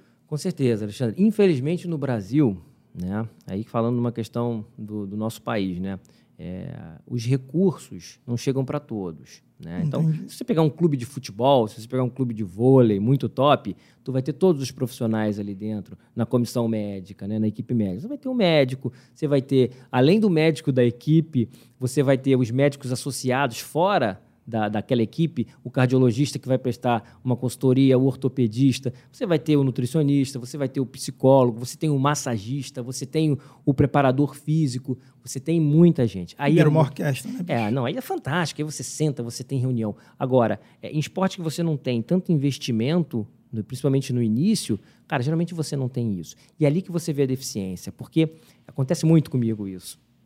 Então eu cuido da parte é, nutricional, eu cuido da parte médica, só que eu vejo que o atleta precisa da parte psicológica. E atleta Entendi. precisa da Porra, parte psicológica. Muita cara. coisa, bicho. Alexandre, é demais, assim. é, eu tive um, um- um- atleta é, que recentemente ele ia lutar é, e não pôde viajar porque por causa da pandemia, uma questão de pandemia, e ele treinou MMA. Ele treinou, é, se dedicou, já tinha batido peso e não pôde viajar. Você imagina a cabeça... Frustração gigante. você imagina a cabeça desse atleta, cara. O que ele se Sim. dedicou, cara. Sim. MMA é um esporte assim... Ingrato, né, meu irmão? Porra, meu amigo, eu já trabalhei com todos os esportes, é cara. tudo ou nada ali, né, cara? MMA, jiu-jitsu, cara, que você tem que treinar muito, como todos, mas tem que bater tal do peso, meu amigo. É. E depois tem que recuperar o tal do peso e tem É. que subir para sair na porrada com os outros lá. E É. você não sabe se com uma bomba você cai e você sai. É, é um esporte complicado. Então, se você não tem um suporte psicológico ali, e a maioria não tem, você começa a entender por que, que o atleta que está lá, né, que, que, tão, que estão competindo, muitas vezes acabam é, cometendo atitudes muito equivocadas. Falta Entendi. suporte psicológico. Entendi. Entende? E às vezes não tem, entende? Só que isso tinha que ter começado na base, para o cara entender que é importante. Como é que é a relação do atleta que precisa perder peso constantemente, e às vezes muito peso, com a comida? Você acha que acontece o quê? O cara pesa 69, né? Luta 62. Cara, MMA, beleza, o cara tem luta de duas lutas no ano, às vezes uma luta no ano. Jiu-jitsu, meu amigo, você tem luta dois, três eventos às vezes no mês. É verdade. E aí, como é que faz para esse atleta, a relação dele com isso? Você acha que ele, ele perde esse peso, ele volta, ele não quer comer? É difícil isso, sabe? Pode virar uma compulsão, né, o cara? Exatamente. Aí que entra o suporte psicológico que a equipe tinha que ter. Né? Do ponto de vista médico, se eu tenho uma equipe que eu comando, óbvio que eu vou querer ter um psicólogo ali. É fundamental. Entendi. Fundamental. Então imagina isso agora para a pessoa comum. Você falou do atleta, me veio um ponto na cabeça aqui. As pessoas vivem nessa gangorra de sobe de peso, desce de peso. Isso aí também afeta o psicológico, seja lá de quem for. Sim. E aí você vê uma galera entrando na onda do jejum intermitente. Aham. Só que das pessoas que eu conheço que praticam o jejum, eu não vi muito. be- Isso aí não serve como não serve como amostragem porque é um dado pontual e pessoal. Mas eu não vi muita eh, diferença física. Certo. E, Bem, e serve para isso ou, ou, ou são outros benefícios? Qual é o benefício de quem faz jejum intermitente, Legal. afinal? legal falar do jejum, cara. E é muito interessante, porque sabe de onde veio o jejum? Não faço ideia. Ramadã, Ramadã. árabe. Sim. Olha que interessante. E eu tenho uma experiência com jejum sensacional, porque os atletas do National Team são obrigados a fazer o jejum pelo Ramadã. E eles são dos Emirados, cara. Uma vez por ano, eles não podem comer nada a partir do momento que o sol nasce até o momento que o sol se põe. Isso é o Ramadã. É, E eles continuam treinando. Olha que loucura isso, cara. Os caras treinam em jejum total. E a performance cai absurdamente. Polêmica. Cai mesmo, cara. Cai absurdamente. Ah, mas é porque eles não estão acostumados a ficar. Eles fazem isso uma vez no ano. Né? Exatamente. Assim, a performance cai muito, eles reclamam muito para mim é, que o ritmo e a intensidade de treino tem que acabar ser diminuído. O Habib não lutava no Ramadã, ele saía fora do. Pois é, é, é muito complexo isso, né? Então, assim, o, o estudo em cima do Ramadã, ele começou pelos possíveis benefícios que esses indivíduos do Oriente que faziam o Ramadã, e isso tem o jejum envolvido dentro dessa, dessa questão religiosa, tinham. Que benefícios eram esses? Os estudos mostram que seria melhora no perfil lipídico, ou seja, o colesterol desses indivíduos era melhor quando eles faziam o jejum. A glicemia, a glicose sanguínea melhorava quando eles faziam o jejum. Eles emagreciam quando eles faziam o jejum. Então ali com certeza algum cientista percebeu e falou, cara, vamos estudar esse jejum, vamos estudar esses benefícios. Interessante. É, é, foi assim que começou. E hoje a ciência prova que o jejum intermitente, né, ele tem benefícios do ponto de vista de saúde, desde que o indivíduo consiga fazer e aquilo se, seja adequado dentro do perfil e da realidade dele. Ah, Essa é a questão. Ou, ou seja, é sustentável para o Fausto fazer? Não, não faça. Exatamente. E hoje o jejum é reconhecido como uma intervenção nutricional. Ponto. Aceita e muitas vezes eficaz. Para todo mundo? Não. E para atleta, Fausto? Não. Direto, Zero. simples assim, não. Porque, cara, o atleta, ele, ele depende de um combustível chamado nutriente para produzir energia. Então, de acordo com que a atividade que você faça, o seu corpo prefere um, utiliza mais um certo composto ou outro composto, tá? Existe um composto no músculo, um, um substrato no músculo chamado glicogênio, que é uma reserva Sim. de glicose que o corpo armazena na musculatura e é muito utilizada principalmente em atividades de alta intensidade. Então, se eu tenho quanto mais maior a intensidade daquele exercício físico, mais glicogênio eu uso. Se eu estou em jejum, eu depleto meu glicogênio. Então, se eu depleto meu glicogênio, na hora que eu for executar aquele exercício, eu não tenho aquela energia. Se eu não tenho aquela energia, eu tenho uma coisa chamada fadiga. Certo? Então, o atleta que faz exercício em jejum está matando sua performance. Tá. Vamos só abrir um parênteses. É diferente, e vou te responder, você vai entender muito bem. É diferente eu ser um atleta e estar comendo dentro da normalidade e chegar quarta e treinar todo dia, chegar quarta-feira, puta, vou fazer um treino em jejum, me sinto muito bem. Você tem reserva de Tu tá glicogênio. lotado de reserva, cara. Você vai fazer, principalmente se for jovem, você tem mais glicogênio Sim, ainda. sim. Então, eu tô lotado de reserva, eu tô cheio de reserva, eu tenho energia para suprir. Claro que tu vai fazer, ter um rendimento muito bom, até porque se você treina, isso pra, do ponto de vista de fisiologia do exercício, se você treina, se você vai fazer um exercício físico é, em jejum, o corpo da gente ele funciona como prioridade. Então, se eu começo, começo a fazer exercício, eu estou ativando a minha musculatura. O que, que o organismo faz? Vasodilatação para a musculatura. Mais sangue chega na musculatura. E eu não tenho que dividir isso com o meu aparelho digestivo se eu comi. É, o estômago Entende? está tá de folga. Exatamente. Então, sangue, em grande maioria absoluta, vai para lá. Então, você vai ter mais sangue chegando no tecido. Vai ter disposição. vai ter mais energia disponível no tecido. Isso é bom naquele momento. Só que se ele faz isso num dia isolado. Agora, se você começa a fazer isso sequencialmente, eu vou ficar um mês fazendo jejum intermitente, vou treinar de al com alta intensidade, sem sombra de dúvida, você vai ter perda de performance. Sem sombra de dúvida. Não tem como não ter. Agora, ah, Fausto, qual é o exercício? Ah, o caminho. Ah, tu vai caminhar na intensidade leve, óbvio que vai. Agora, meu amigo, vai botar 200 quilos ali no, no leg press, igual É. o Ronnie Coleman fazia, É. vai fazer um treino de, de MMA puxado, você vai travar. Vai. Você não vai, porque é bioquímico. Alexandre, entende? É uma questão fisiológica, é bioquímica. Falta energia para a célula executar a- aquele trabalho. Então você não tem contração, você fadiga rápido, entende? Isso que a gente tem que tomar cuidado. E as pessoas. E outra coisa. Ah, eu faço jejum e, e treino bem. Cara, o que, que é treinar bem? Que que Quem que mediu bem? esse treino? Foi feito algum Perfeito. teste? Pô, o treino bem, para pessoa, às vezes, pro leigo, o que, que é o treinar bem, né? É. Depende, às vezes o cara fala que ó, ontem eu enchi a cara de cachaça e treinei bem hoje. Mas não é? Tem, O tem. que que é treinar bem para ele, É, né? é. Enfim, Perfeito. depende do que a gente está avaliando, né? não cara? dá para botar no mesmo balaio para todo mundo o jejum intermitente. Não dá. É uma intervenção, existe, tá? É validada. É validada para a ciência hoje, tem os seus benefícios. Agora, vai fazer bem para todo mundo? E outra, ainda corre o risco né, de, por exemplo, se você mantém isso por muito tempo, perder massa muscular, óbvio. Ah, sem dúvida vai perder, porque dúvida. reserva de glicogênio é muito menor e o corpo vai buscar combustível onde tiver, né, O Alfaro? que, que acontece, Alexandre? O corpo da gente, ele precisa, o organismo precisa dos aminoácidos, né? Para produzir as proteínas do corpo. né? E só que tem proteína que a gente chama, que vem dos aminoácidos essenciais, que o, o organismo não produz, tem que vir da alimentação. Tá, ele não produz, tem que vir da alimentação. Então, mas mesmo assim, eu tenho que produzir. Eu tenho que produzir colágeno, eu tenho que produzir várias proteínas do organismo, eu tenho que produzir tecido muscular. E como é que ele faz? Cara, ele tira do próprio tecido muscular, que é mais fácil aqueles aminoácidos. Entendi. Então você não tem uma reposição adequada, e você vai diminuindo aquele tecido. Você vai se reciclando ali, né, Claro, cara? o fígado fica produzindo proteína o dia inteiro. Ou Uau. hormônio, enzima, né, anticorpos, tudo é a base de proteína. E ele tem que tirar aquilo de algum lugar, porque se você não tiver, você morre. Proteína é tudo. Cara, pensa, você tem proteínas que participam do processo de coagulação sanguínea. Se você não tiver, você sangra, você morre. Então tem que ter. Ele vai tirar de algum lugar. E o lugar mais fácil para tirar é o tecido muscular. Então deixa eu te fazer uma pergunta de leigo, como uhum. todas que eu fiz aqui. O bom de conversar com o médico é que eu posso me dar a liberdade de não saber absolutamente nada, meu amigo.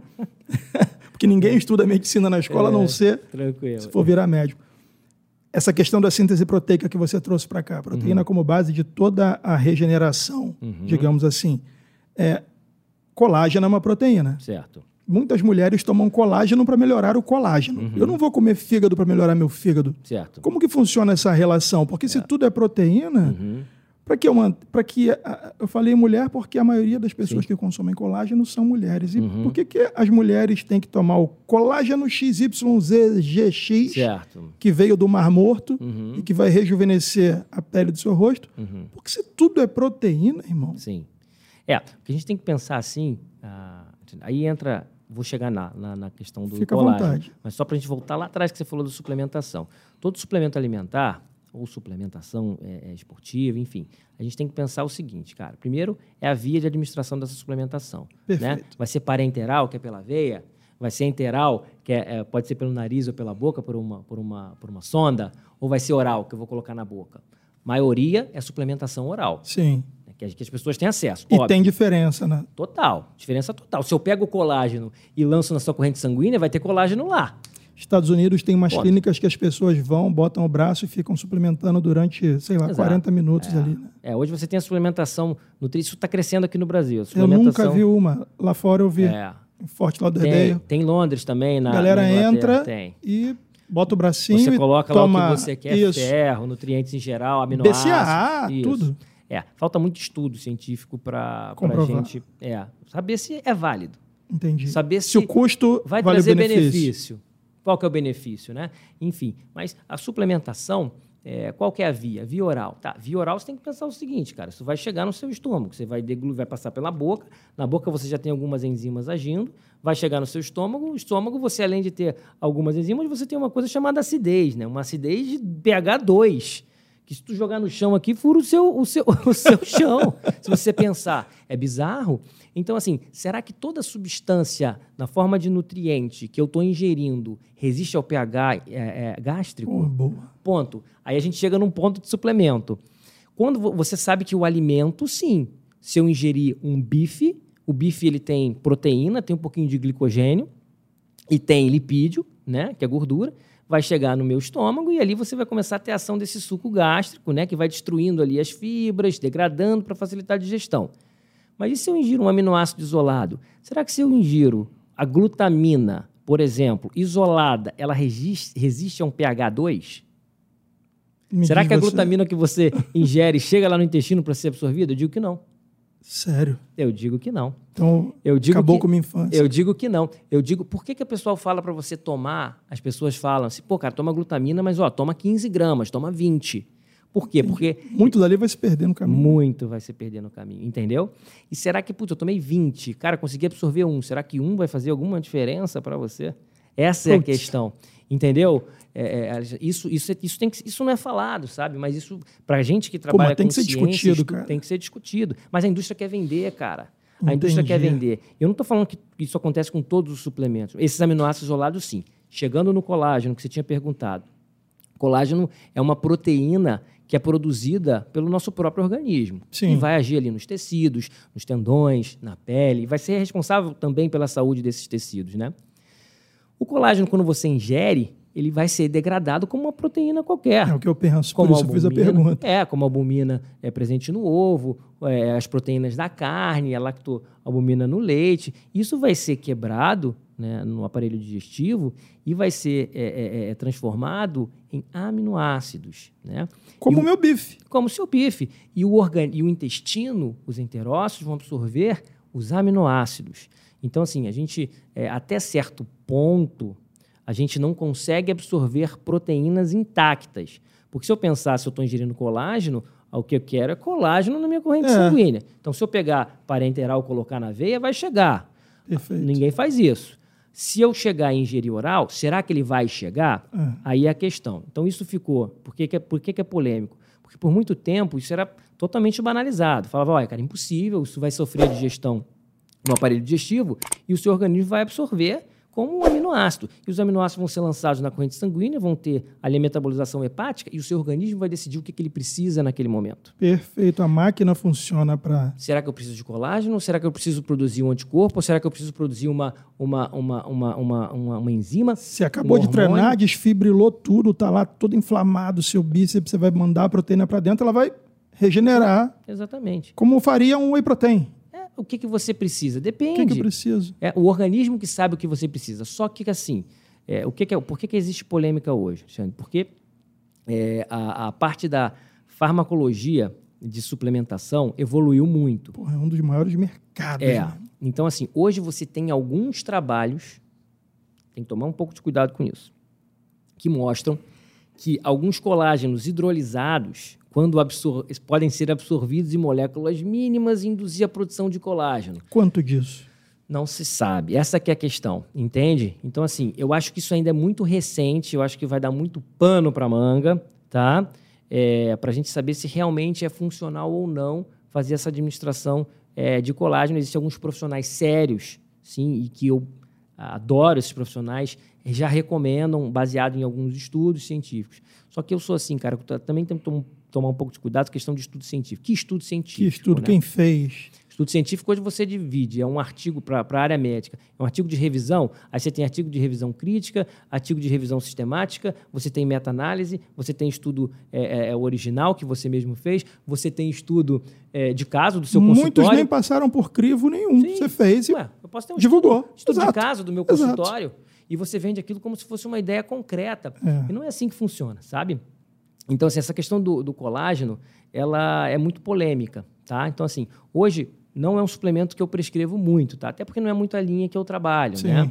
Não é muito público que eu trabalho. Eu tenho colegas sérios que prescrevem porque é, acreditam a partir de alguns estudos que possa ter alguma, alguma eficácia, mas o que eu posso falar, cara, isso é muito para frente ainda, para ter qualquer coisa concreta. Perfeito. Tá bom? É muito para frente. Não dá para falar não, não dá, é, porque a, a- a ciência também evolui, né? É, então, de repente Tá. o que você trocava ideia comigo há 5, 6 anos atrás, hoje já, já mudou. Como a história do BCA, né? Sim, exatamente. Não, mas é a evolução do negócio. Sim. O bacana é ver você. Cara, eu te conheci, você não Aham. era médico. Hoje Aham. você já é médico, É. continua como nutricionista, Sim. busca informação. O Sim. exame lá na sua clínica é um exame que vira de cabeça para baixo, pede Sim. sangue, pede tudo, porque pode pedir como médico. É. Então, eu acho que é interessante trazer todos os assuntos aqui e você mostra profissionalismo voltando atrás em algumas questões que É. até então faziam sentido. Com certeza. Essa questão do BCA, por exemplo, Alexandre, é um ótimo exemplo. Eu prescrevia muito BCA antigamente. É, não tenho nenhum problema em falar isso. Sim. Mas hoje, se você pegar o BCAA, né, suplemento a gente tem o que a gente chama de é, é, nível de evidência e grau de recomendação. Né? E quem é, coloca isso para a sociedade é, de profissionais são as associações, né? A Associação Americana de Esporte, né? Porra, que Associação... tem aquele patrocínio bonito Cara, de uma. Entendeu? Então, Claro. assim, aí você tem essas, essas, essas diretrizes. Então, por exemplo, hoje existe um consenso que o BCA, por exemplo, para aumentar a massa muscular, para estimular síntese proteica, ele tem o nível de evidência de 1 a 7. Ele é 7. Sabe? Ele não tem nível de, ele, ele não tem nível de evidência mínimo. Ele, 7 é mínimo, por exemplo. ah, entendi. Eu tô Tá? aqui perdido, porque o 7 seria o pior resultado. É, na verdade, assim, você tem o nível de evidência e o grau de recomendação. Perfeito. né? Então, o nível de evidência do BCAA, ele é o menor É o possível. menor possível. Vamos colocar assim. E o grau de recomendação é zero. Porra. Para hipertrofia, é zero. Infelizmente, é zero. É o que a gente tem hoje. Acabou com minha adolescência, parte 2. Não, cara. mas eu muito. prescrevia, cara, porque a gente não tinha tanta ciência atrás Sim, disso. sim. Só que agora você tem uma enxurrada de trabalhos científicos sérios que mostram, e diretrizes que mostram que realmente para hipertrofia, usando isoladamente, não funciona. Vale muito mais você usar uma proteína como o whey protein. Perfeito. E vale Entendeu? muito mais eu ter uma, uma ingestão de, de comida de verdade, né, Sim. ô, Fausto? Não, total, total. Comida de verdade, né? Que é o que é saudável hoje, né? Exato. Que é o que hoje, assim, tudo mudou, Alexandre. Hoje, assim, se eu chegar para você é, e falar o que, que é uma alimentação hoje adequada, né? é um, não, eu não vou parar e pensar, olha, é uma alimentação é, com pouco carboidrato, com muita gordura, com pouca gordura. Não, hoje a gente, quando fala de alimentação para a saúde, a gente fala de alimento natural, o mais natural possível, o menos industrializado possível. Perfeito. E ainda assim Sim. tem o risco de hormônios, dependendo Sim. do frango e tudo mais. Por que, que é a melhor alimentação é essa mais natural possível? Porque a alimentação mais natural possível ela é uma alimentação anti-inflamatória. A gente volta lá na nossa conversa da obesidade anteriormente. E a alimentação industrializada, ela é altamente, altamente inflamatória, inflamatória, Entendeu? Quanto menos rótulos tiver para eu ler a composição, melhor eu estou me alimentando. Melhor, cara. Se eu entrar no mercado e sair sem rótulo me dizendo o que é, eu estou me alimentando bem. Sem dúvida. Regra básica. Por que eu vou comer uma barra de cereal se eu posso comer uma fruta? Certo? Por que, que eu vou comer um frango eh, empanado, aqueles congelados, se eu posso pegar um, um filé de frango e fazer comer? Essa é a relação sabe? Então, assim, é, você consegue ter os nutrientes pelos alimentos, né? Então, teoricamente, aí eu vou te botar numa sinuca agora. Uhum. Teoricamente, um vegano é mais saudável do que um não vegano? E é possível ser vegano saudável sem suplementar? É, olha só. Então, vamos lá. Vegetarianismo, né? vegano é uma classe de vegetariano, né? É, mas que não, não ingere classe... nenhuma proteína animal. É, que não ingere nenhum alimento que tenha relação com o animal. Perfeito. Tá? Não só proteína, ele não ingere, por exemplo... Nem mel. Mel porque a abelha porque participa a abelha vai... da produção. Exato. Enfim, e assim, como profissional, eu não tenho nada por que falar. Você ser vegano, você ser é, ovo-lacto vegetariano, cara, é opção. Eu respeito todo mundo, cara. Né? Eu acho que as pessoas têm direito de escolher. Como profissional, tem que entender, olha, esse tipo de alimentação com essa restrição pode gerar certa deficiência nutricional e eu tenho que agir isso. Porque, como eu te falei desde o início, minha preocupação é com a sua saúde. Perfeito. Cara, o vegano, ser vegetariano em geral, tem alguns benefícios. Do ponto de vista de saúde cardiovascular, a ciência já mostrou que é benéfico. É. Esses indivíduos vão infartar menos, vão ter menos AVC, por exemplo, sem sombra de dúvida. Sem sombra Hoje de estão mostrando que tem menos câncer. Putz. Então você tem benefício real, né? Ser, real em ser vegetariano. Você tem benefício, sim, sem sombra de dúvida. A incidência de câncer entre eles é bem menor. Sim, você tem uma incidência maior é, com relação a produtos é, que, de carne com câncer, né? Você existe, sim. tem relação, sim. né? Da, da, carne com câncer, principalmente câncer do ponto de vista intestinal, óbvio né? Câncer de cólon, assim, não é uma relação direta, mas, mas existe, existe, a correlação, fato, né? Saíram os estudos é, recentemente sobre isso, Sim. estudos bons. Bons. Né? Então, Eu assim, li alguns antes leu, da gente conversar aqui. Existe isso, né? É, fora aí, fora a questão de da alimentação vegetariana, ela ser anti-inflamatória, né? Porque você tem mais alimentos naturais. Mas não adianta também o cara ser vegetariano e comer biscoito é, é recheado o dia inteiro. Não tem muita lógica. Não adianta você ser vegetariano Boa. e você comer uma quantidade de carboidrato absurda, se entupir de açúcar, que também é péssimo, entende? Então isso que tem que ser, isso é fácil de você ver em consultório, paciente que é vegetariano e é vegano, por exemplo, e é obeso. Perfeito. Entendeu? Então assim, tem que tomar um pouco de cuidado, cara. Porque balancear isso não vai sair barato.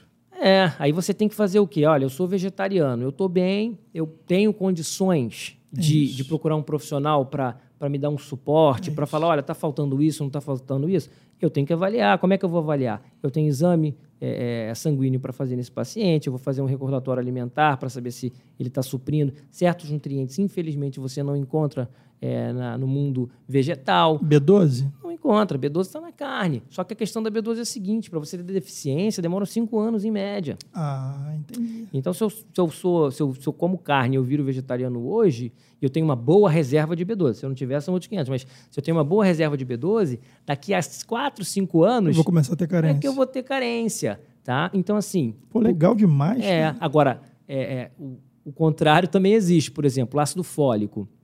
O vegetariano não vai ter deficiência de ácido fólico, porque é, ácido fólico está nas frutas. todo dia. É, está nos vegetais. Agora, e quem não come vegetais pode ter deficiência de ácido fólico? Claro. E quanto tempo tem, Fausto, quem para de comer? Três meses. Por isso que a gestante tem que tomar ácido hum, fólico. A gestante tem que começar né? a tomar, na verdade, antes, antes, da gestação, né? Antes da gestação. Por quê? Porque, o, na verdade, aí, porque é pela formação neural né, do feto. É uma questão é, é diferenciada. Mas por que, que você suplementa? Porque uma deficiência de um tempo muito curto já gera carência. Então você começa a suplementar antes, entendeu? Entendi. Essa é a questão. Então as vitaminas e os minerais, eles têm essa, essa questão. Tem vitamina e mineral que a reserva é, fica muito prolongada no organismo. Tem outras que é muito curta. Aí o vegetariano, ele tem essas vantagens, né, do ponto de vista de doença de saúde cardiovascular, com certeza, do, do, do ponto de vista de probabilidade menor de ter câncer, com certeza. Só que ele tem que avaliar essa questão. É, essa questão das deficiências nutricionais dele, né? Entendi. Ah, do ponto de vista que aí puxando para minha área, pô, vegetariano ganha massa muscular? Depende da sua tendência genética. Essa era a próxima pergunta. Já Porque, puxando. Se eu não me perguntar. engano, tinha um atleta chamado Kendrick Ferris. Uhum. Ele é campeão olímpico de Uhum. levantamento de peso e o cara é vegano. É. Irmão, o bicho é. Assim, Alexandre, olha, eu tenho uma, uma resposta pessoal para isso aí, cara. Tá. Então, assim, eu atendo muita gente. Então, é, e todo mundo que entra no meu consultório, eu faço avaliação de composição corporal.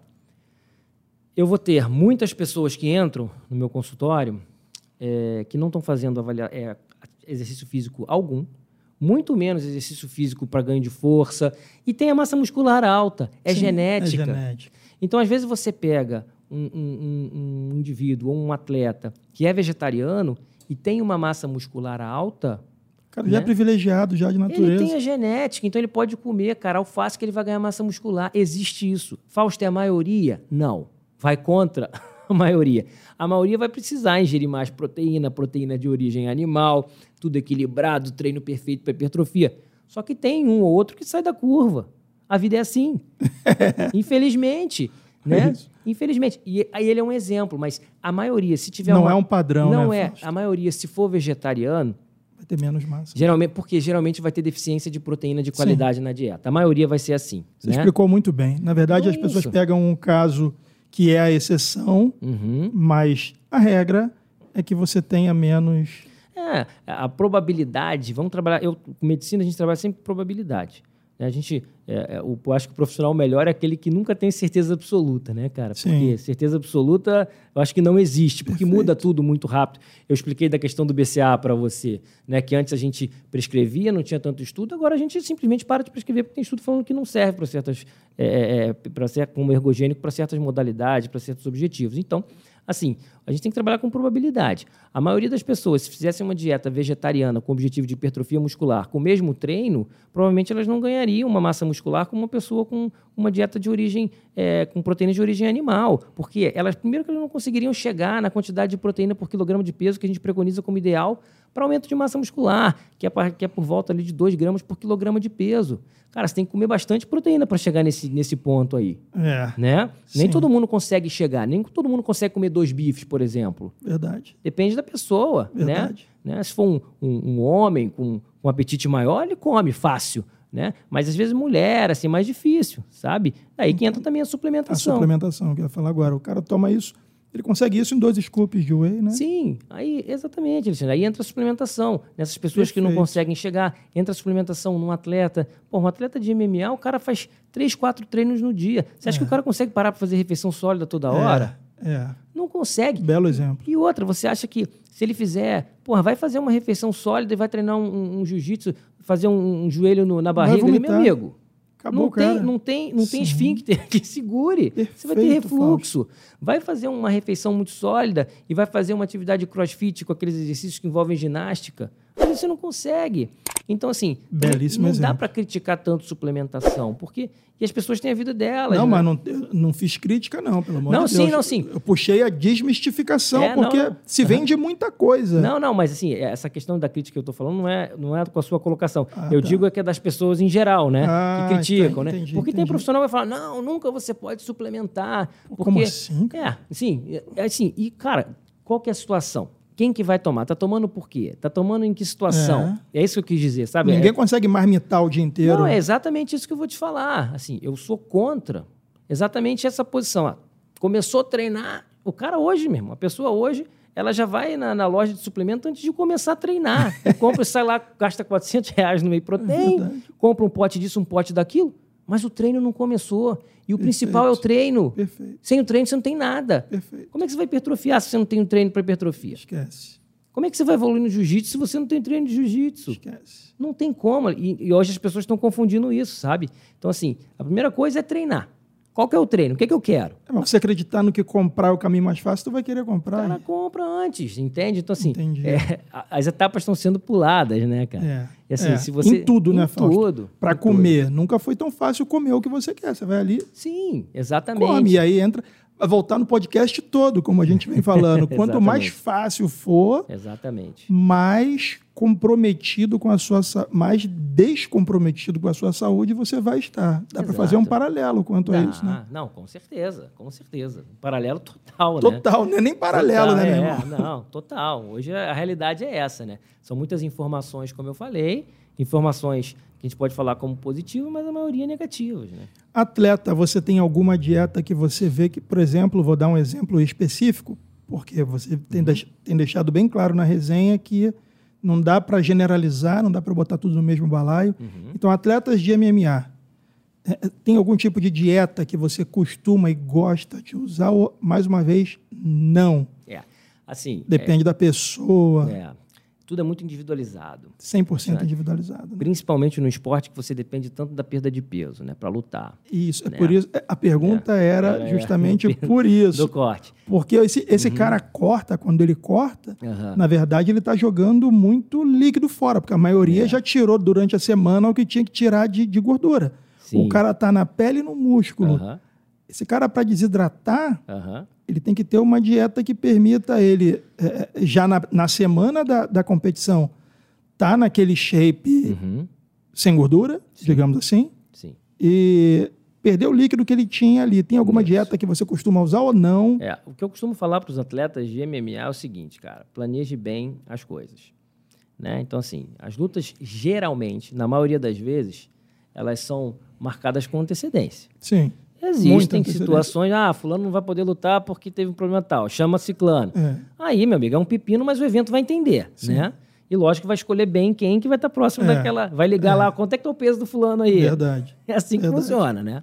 Mas, enfim, é, o, o MMA tem isso. Você consegue se planejar.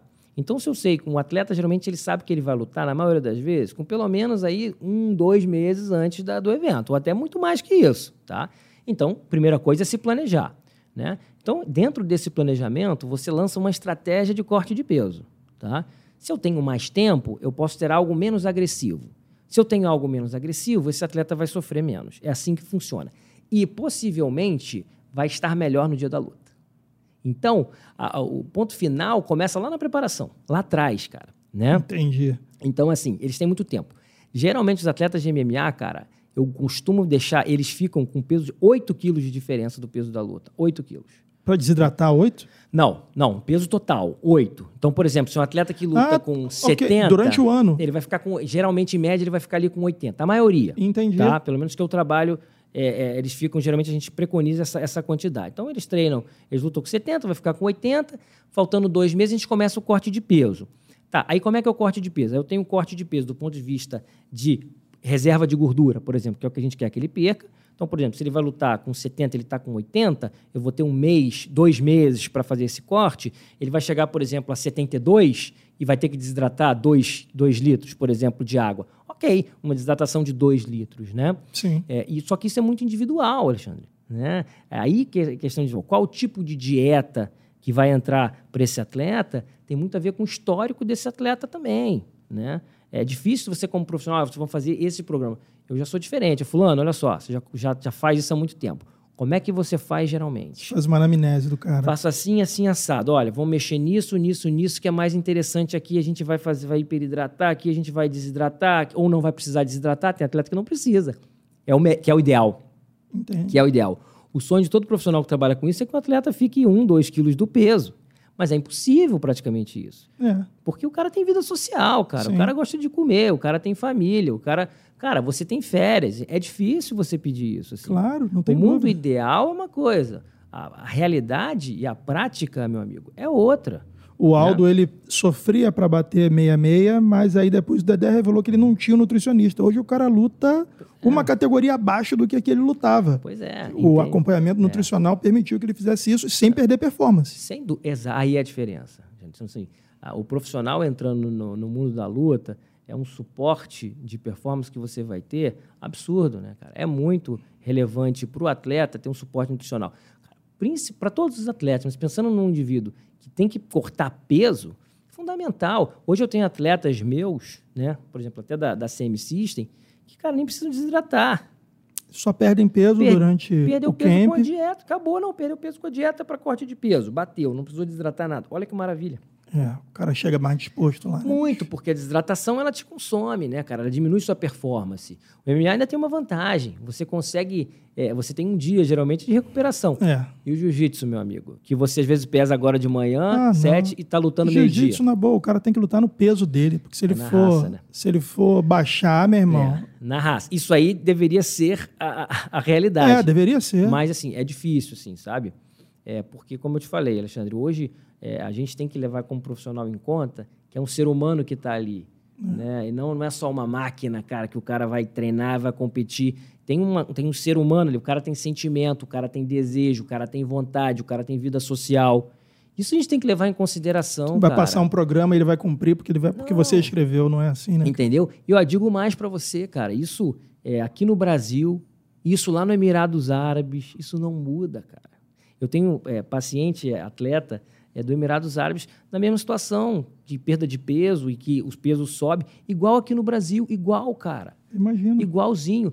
Então, assim, essa é uma complexidade que existe para o esporte, a individualidade do esporte, né? E o jiu-jitsu sofre muito com isso. E você pode perguntar qualquer um, cara. Agora, a questão é a seguinte, né, Alexandre? A grande questão é a seguinte, e que eu penso muito como médico.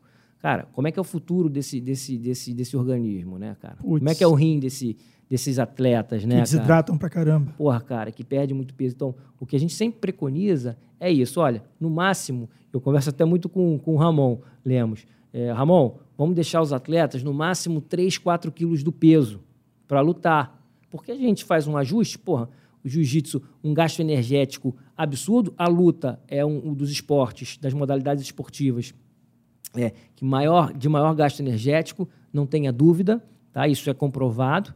É, então, se você submete esse atleta a uma redução calórica, ele perde peso muito rápido. Por isso que o, que o lutador perde rápido, porque ele gasta muito. Né? É, agora, tem que deixar o mínimo possível para perder, porque a gente tem que Entendo. pensar no- na saúde e no futuro desse, desse, desse, desse ser humano, cara. Ele Não vai ser Sim. atleta a vida inteira. É, você falou Né? uma coisa aí que. é, Eu vi um vídeo esses dias no, no YouTube mostrando as oscilações de peso Uhum. entre, entre os atletas. MMA no ponto. Os caras que na luta você vê um shape, Uhum. fora da luta, meu amigo, você fala, não é o cara. Pois é, É impossível. cara. Aí eu, eu respondo a sua pergunta inicial do atleta de alta performance ser saudável ou não. É. Entendeu? Então vê a resposta no decorrer É, da nossa é. conversa. Tinha um atleta, o. o cara, fugiu o nome. Ah, Quinton Jackson. Quinton Lembra? Jackson, sim, claro. Eu lembro que o nutricionista dele era Mike Dolce, uma época. Aham. O cara falou, porra, é- ele é o atleta mais difícil de cumprir o meu programa de dieta. Sim. E ele só começou a cumprir quando o cara combinou com ele, cara, de cumprir a dieta da semana e ele dava de, de tempo em tempo uma Nutella Sim, com, com, com um pãozinho lá, que ele falou, cara, aquilo ali saciava o cara. Segurava ele, né?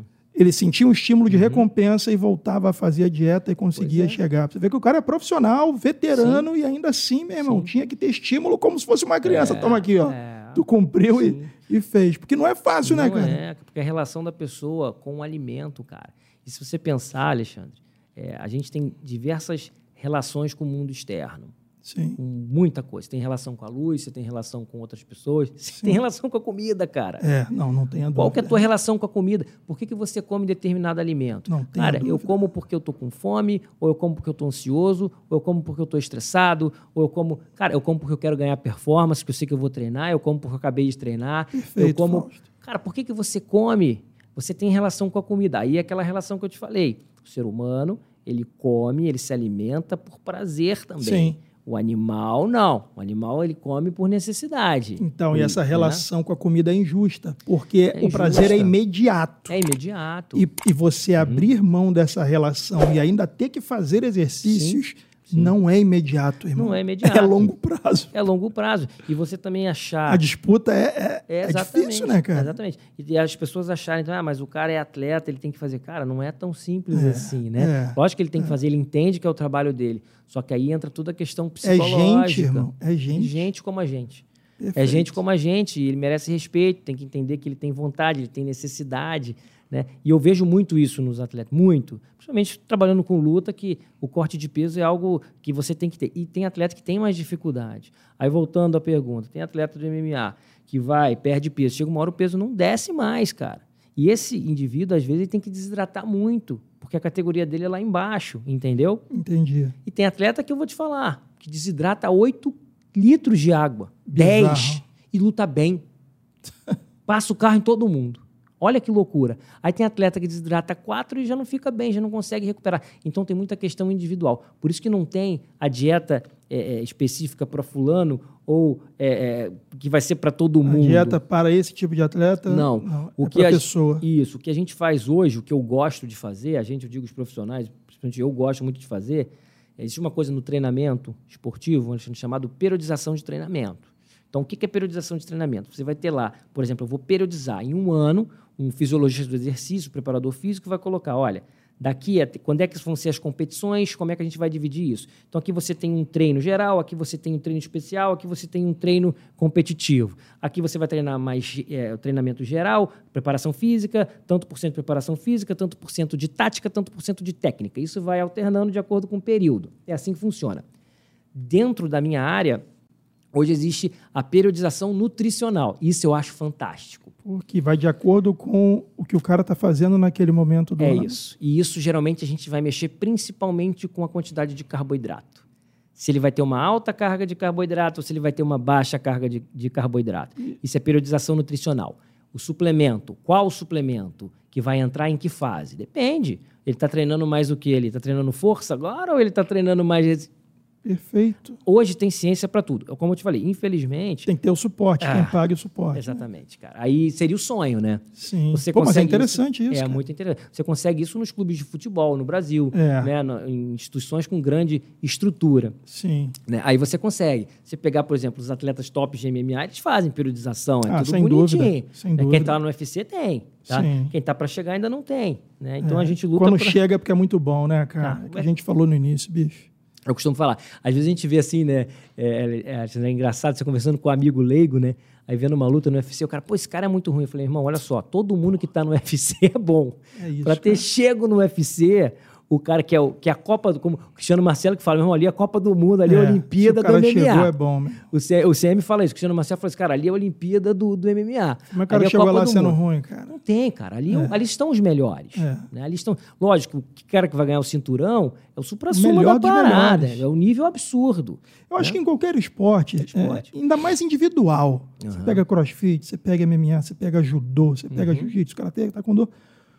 Agora na internet você vê, os, eu vou ler os comentários que as uhum. pessoas fazem, tem um convidado, o cara fala, pô, ele é legal, mas ele nunca ganhou nada. Você fala, como assim? É, né? Você tá falando de um cara que tem uma história é. bizarra, é. que você quando nasceu, no máximo, deve ter visto três Sim. lutas do cara, no Sim. fim da carreira já, e tá Sim. fazendo esse julgamento. É. O Gilcão veio aqui, cara, ele falou, Alexandre, no início, eu li, assim que eu entrei no UFC, eu lia lá o fórum do Uhum. portal do Vale Tudo, aquilo me deprimia, irmão. Eu quase É. que desistia. Atleta Parte é gente. né? Parte psicológica. O que você Sim. falou, atleta é gente igual a gente. Claro, cara. Isso tem que ser levado em consideração. Assim, eu costumo falar, é, atleta tem que ser muito valorizado, Não cara. tem dúvida. Atleta no Brasil, que é a nossa realidade, tem que ser valorizado ao quadrado. Ao quadrado. Você sabe qual foi a primeira relação que eu tive com atleta? Ah, Foi na. Eu fiz um estágio, cara, quando eu fazia faculdade de nutrição, na, num projeto chamado Núcleo Olímpico do Atletismo, pô, que top. lá em Sulacap, cara. E era um projeto que ele pegava o- as crianças de, de- de- que moravam em comunidades aqui do Rio de Janeiro para fazer uma peneira para o atletismo. Legal. Cara, era muito legal. E ali foi o primeiro contato direto que eu tive com, com um atleta mesmo, né? E, cara, você via aquela, aquelas crianças que iam treinar atletismo. Então, você colocava as crianças, passavam nas peneiras, é assim que funciona. Aí a seleção do esporte. Por que, que fulano faz é, arremesso? Por que, que fulano é, faz salto em barreira? Por que, que fulano é fundista? Porque ele, foi, ele passou por uma, por uma peneira. E um Sim. treinador viu qual que era a aptidão dele. Aí você já selecionou ali a genética. É assim que Sim. funciona. Então você separava essas crianças em grupos e ali elas, dentro daqueles grupos, treinavam só aquilo ali.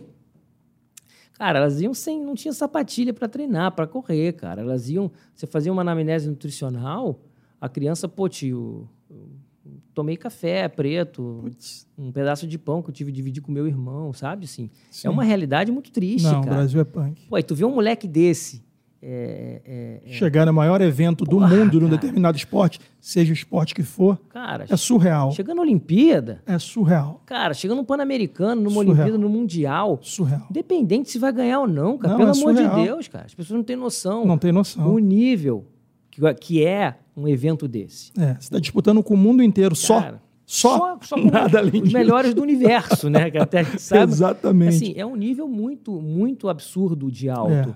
É, Né? é. Então, assim, e você vê de onde essas pessoas saíram, cara. É. Isso, cara, você tem que. Pô, você vê um Isaquias lá ganhando Porra, uma mano, medalha de ouro daquela. fantástico. Porra, cara, é uma coisa assim. É. A pessoa que gosta de esporte mesmo, que acompanha, fica emocionado, cara. Sim. Né? Você Não chega a chorar às vezes, você fica emocionado, cara. Verdade. Porque você vê a dificuldade. Cara, eu trabalhei. é, é, é, um- tinha uma, tive uma época aqui, aqui, aqui no consultório de Niterói que eu atendia as atletas do Niterói Rugby. Eu atendi por muito tempo. Pô, que bacana. É, eu não era vinculado ao Niterói Rugby, mas as atletas vinham comigo. Elas Ah, treinavam onde? No, era no Rio Cricket? Não. Era no ali na UF, ali na Cantareira, ali, tinha um espaço ali, né? Sim, sim. Elas treinavam ali. E na praia, né? Então eu atendi essas atletas há muito tempo e elas, olha, olha que coisa é, bacana. Elas eram atletas do Niterói Rugby. Niterói Rugby é uma equipe de rugby bem conhecida em- Sim. no Brasil. No Brasil. tá? É, fornece vários atletas para a seleção brasileira. Várias delas eram da seleção brasileira na época e faziam acompanhamento nutricional comigo. Bacana. Cara, teve uma época que, que as meninas elas ficaram nos sinais de trânsito aqui em Niterói Ah, pedindo tem, dinheiro para poder pagar a passagem de avião para competir, tem, cara. Tem. Ué, tem aqui, aqui na Rui Barbosa, ali Uhum. na frente, teve o campeonato, se eu não me engano, foi algum, algum dos circuitos aí dos Emirados, Aham. Não lembro qual foi, mas que eles estavam pedindo no início desse ano ali no, no sinal, É, uma graninha. entendeu? Três, três rapazes Surreal. do jiu-jitsu, de alguma academia aqui de Niterói, que eu não lembro qual era, Para poder viajar. para poder viajar, Olha que é caro. Como é que você não vai valorizar esse atleta? É. Enquanto isso, cara, eu tenho atleta do Emirados Árabes, eu tenho um atleta, é um, um- um exemplo muito interessante, né? Tem um atleta do Emirados Árabes, além do pessoal do, do National Team do Jiu-Jitsu, é, tem alguns atletas que eu atendo de MMA e tal. Cara, atleta na segunda luta, o cara já vive de MMA. Tem tudo. É mesmo. Prescrevo suplementação. Dá 10 minutos ele me liga. Doutor, tô na loja. Esse, esse, esse esse, sabe? E aqui você prescreve suplementação às vezes, quando necessário para um atleta. Pô, doutor, não não consegui comprar. Não deu para comprar. Uau. Cara, isso é uma realidade, assim. Então, por isso que eu falo, é, a gente tem que valorizar muito o atleta. E a gente que eu digo, cara, é governo, é, são as empresas. Perfeito. Tinha que ter muito mais incentivo, cara. Perfeito. Eu É, concordo. Sabe? Eu concordo. Assim, Eu adoro futebol, sabe? A gente aqui no Brasil adora futebol. Sim, paixão nacional. Só que, cara, esses esportes eles têm que ter um incentivo, cara. eu também porque- acho. Acho que a falta de incentivo vem da falta de falta desse esporte no mainstream, entende? Querendo Sem ou dúvida. não, a gente ainda não tem um esporte global. Quando a gente Sim. fala de MMA, de Uhum. jiu-jitsu. Então, quanto menos se transmite, menos as marcas compram para É, estarem expostas. é, E uhum. é um problema que nos Estados Unidos já mudou de. Ah, Já mudou, meu Ah, irmão. não. O Jucão falou, Alexandre, todo final de semana tem um evento de MMA. Do maior ao menor. Uhum. É. Todo final de semana, ninguém fica sem lutar, todo mundo está anunciando, qualquer empresário tem uma grana, quer fazer um evento. Mudou, meu amigo. É outra realidade. né? Outra é realidade, Como, como né? jiu-jitsu no Emirados Nos Árabes. Emirados. Hoje é matéria de escola lá, né? Todas as escolas Todas as têm. escolas têm. E, e evento, pô, falei com um atleta agora há pouco, antes de vir para cá, é, que é o Omar. Cara, ele ganhou tudo, inclusive virou faixa preta. Ganhou, ganhou agora a última competição lá. Qual a idade Virou dele? faixa preta. O Omar, acho que 21. Cara, mas é Caraca, um fenômeno, é um fenômeno é lá da seleção. Do Ramon. Do Ramon. Lemos, Ramon Sim. Lemos, da Meu seleção. primo. Seu primo, exatamente. É, a seleção é, do Emirados. É, eu, putz, agora eles estão descansando um pouco, né? Eu falei, Omar, como é que, quando é que volta o treino e tal? Ele, ah, eu tô volta domingo. Essa galera fala português já bem. Cara, arranha, inglês, né? inglês, Ah. inglês. Português, obrigado, essas coisas. Mas fala alguma Sim, coisa, né? entendi. Porque tem muito brasileiro lá. Sim. Eles gostam muito de brasileiro. E aí, mesmo sem vir no Brasil, eles gostam do Brasil, né? Sim. Porque os técnicos, a grande maioria. A galera levou o médico, Brasil pra lá, brasileiro. Enfim, e assim, é muita competição. É uma competição atrás da outra. É, competições rentáveis financeiramente para eles. Lá se paga muito bem. Meu amigo, tem luta que o atleta ganha um valor que você não acredita. Se ele É ganhar mesmo, a competição. É absurdo, eles pagam muito bem, né? Tem toda a questão dos shakes Sim. e tal, enfim. Mas, enfim, a remuneração é muito boa desses atletas, eles vivem de jiu-jitsu lá. Eles conseguem se organizar financeiramente e, às vezes, muito jovens para isso. É, mas assim, o calendário deles é muito evento. Toda Alexandre. hora tem Pô, eu achei que ia parar agora, ó, já acho que eu vou competir aqui, doutor. Dia 18 e 19 vai ter uma competição interna, acho que eu vou fazer. Eu falei, cara, Dezembro? dezembro, 19 de dezembro, cara. é muita competição. Então, é uma realidade totalmente diferente da nossa, né? Sim. Então, assim, resumindo essa parte, eu acho, cara, o atleta brasileiro ele tem que ser valorizado. Tem, tem. Porque quando o cara chega é porque é muito meu bom amigo, mesmo. é, é na raça, né? É. Nós somos raçudos. Deixa eu te voltar aqui uma parte que a gente vai conversando. Fazer podcast é muito difícil, cara, porque eu não posso ficar te ouvindo pensando no que eu vou perguntar, porque senão o papo não flui. Sim, Eu tenho que reservar em algum lugar aqui a pergunta para quando a gente acabar eu voltar. tranquilo. E a pergunta que eu guardei foi a seguinte: a gente estava falando de comer bem, de comer sem rótulos lá atrás, lembra? Quanto menos rótulos, melhor. E eu vejo uma galera falando: putz, eu tô comendo sem glúten. Uhum. Você fala, por quê? Porque é bom, porque eu vou emagrecer. E eu, como leigo, até onde eu entendo, você tirar glúten sem ser celíaco é igual a nada, na minha opinião de leigo, ok? Uhum. É. Primeira coisa, as pessoas têm que entender o que, que, o que, que envolve o glúten e por que, que se É. tira o glúten, né?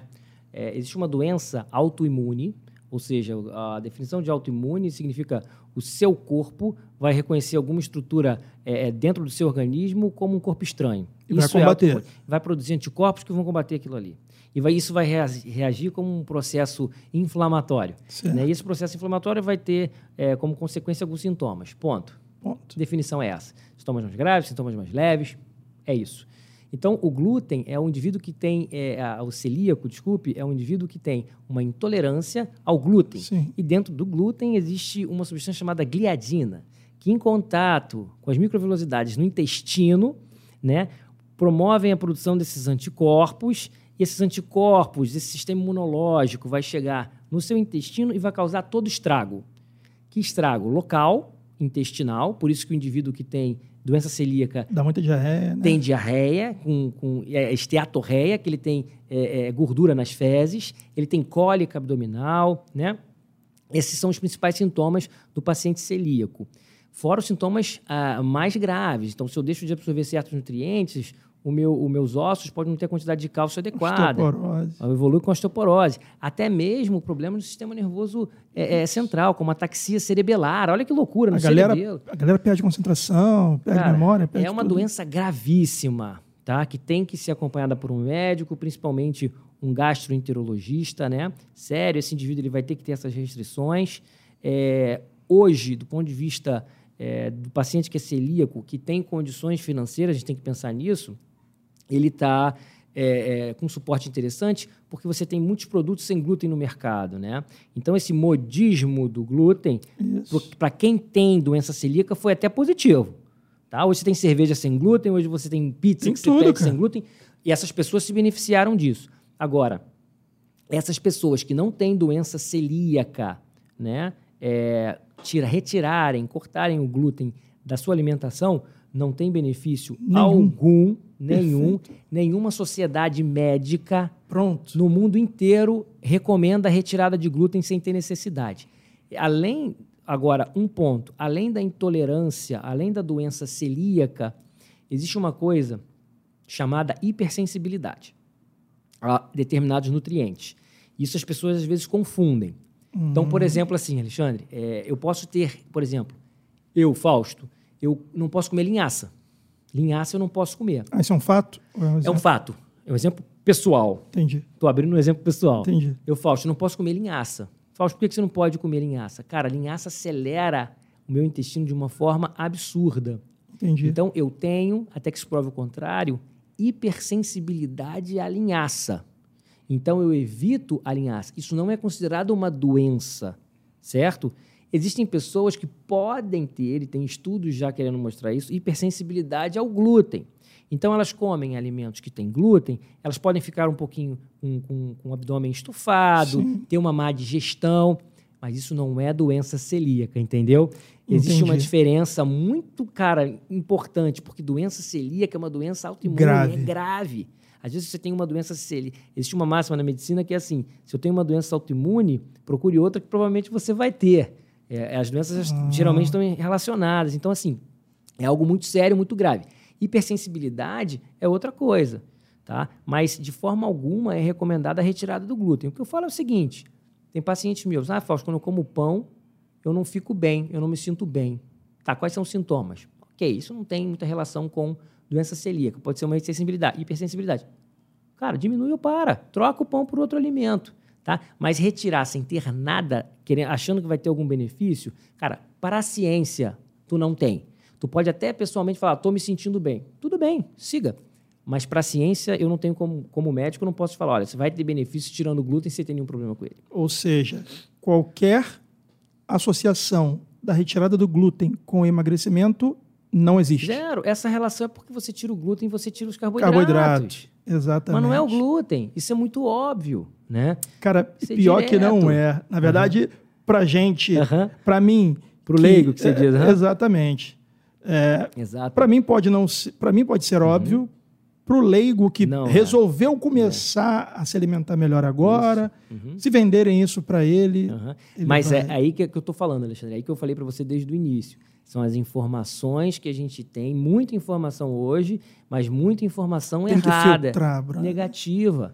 Não existe, porque aí entra a galera dos blogs, né? Cara? Sim. Você tem, sim. porra, né? Que, assim, aí é a questão. Você tem que ter, você pode falar o que você quiser, mas tem que ter uma limitação se você é profissional, se você não é profissional, né? Para você saber até que ponto, até onde você pode falar sobre aquele assunto, porque é. você tem que entender que você está influenciando pessoas, né, cara? Sim. Ou influência, que eu não tenho nada contra, tá? Não tenho nada contra blogueiro, desde que ele se, ninguém. Desde que ele se calce de evidências Exatamente. cientificamente comprovadas, né, cara? Sim. É, uhum. Hoje todo mundo fala de cetogênica. Uhum. Eu falo, cara, bacana. Uhum. É, só que é sustentável, dá para você viver a vida inteira só disso, cara. Eu acho, acho meio. É, que só muda o nome, né? Porque a, a, a dieta cetogênica, cara, é dieta da proteína é, cetogênica, dieta carnívora. Saltibite. Cara, só muda o nome. É, é uma, foi uma dieta inventada é, por um médico chamado Dr. Atkins, né, há muito Isso. tempo atrás, na década de 70.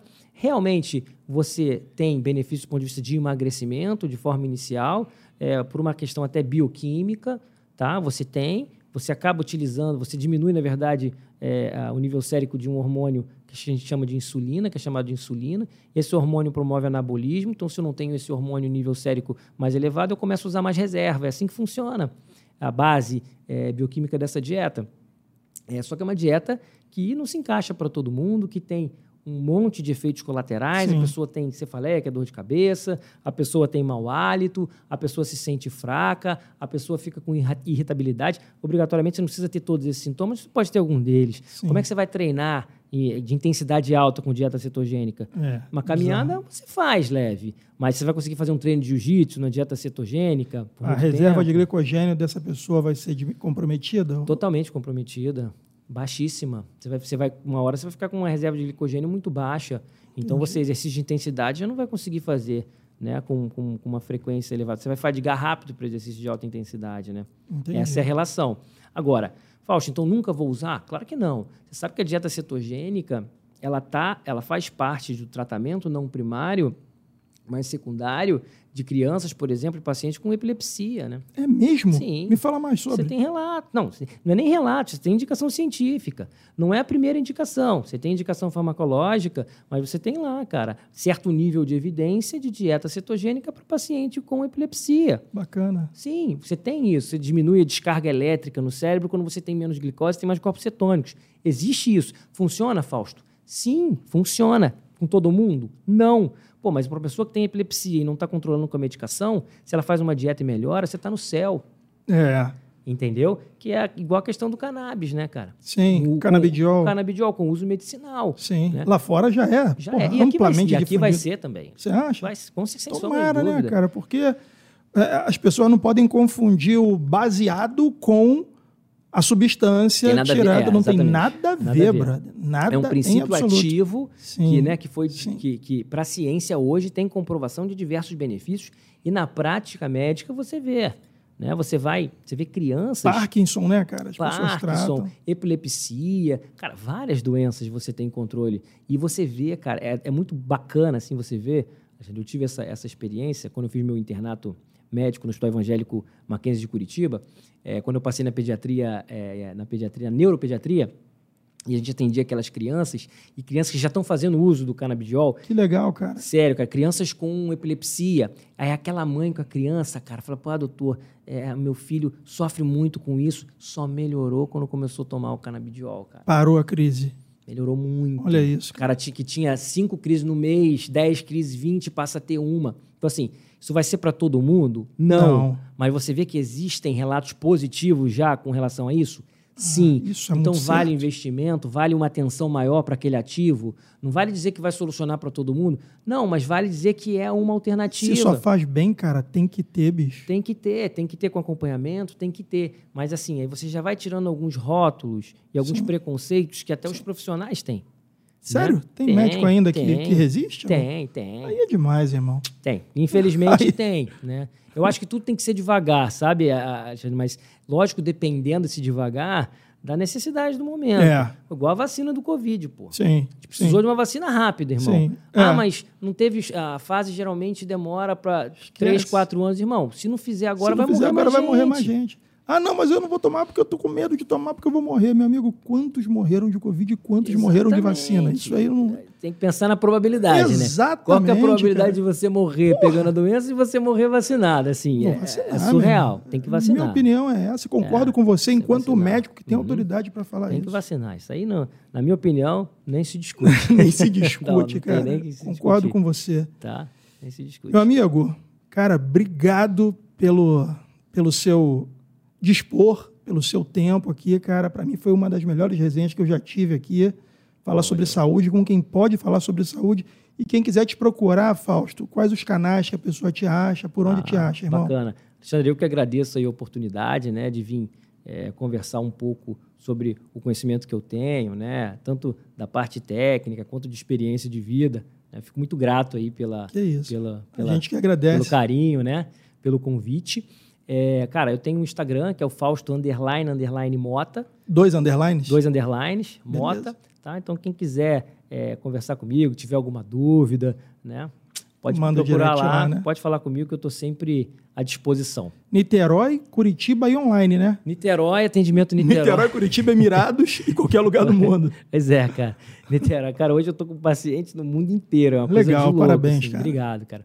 Então, é, eu tenho um consultório em Niterói, tenho um consultório em Curitiba, né? E faço uns atendimentos online, ainda que a gente está liberado aí pela, pelos nossos conselhos para fazer isso durante a pandemia, né? Legal. Até segunda ordem. Sim. Mas é isso, cara. Eu agradeço muito o convite, agradeço por poder falar um pouco, né? E tô sempre às ordens aí, se precisar de mim, tô de volta. Vamos aí. voltar, não tenha dúvida, irmão. Valeu. Obrigado, pessoal. Gostaram do conteúdo? Curta, compartilha e não deixe de se inscrever no canal. Um abraço.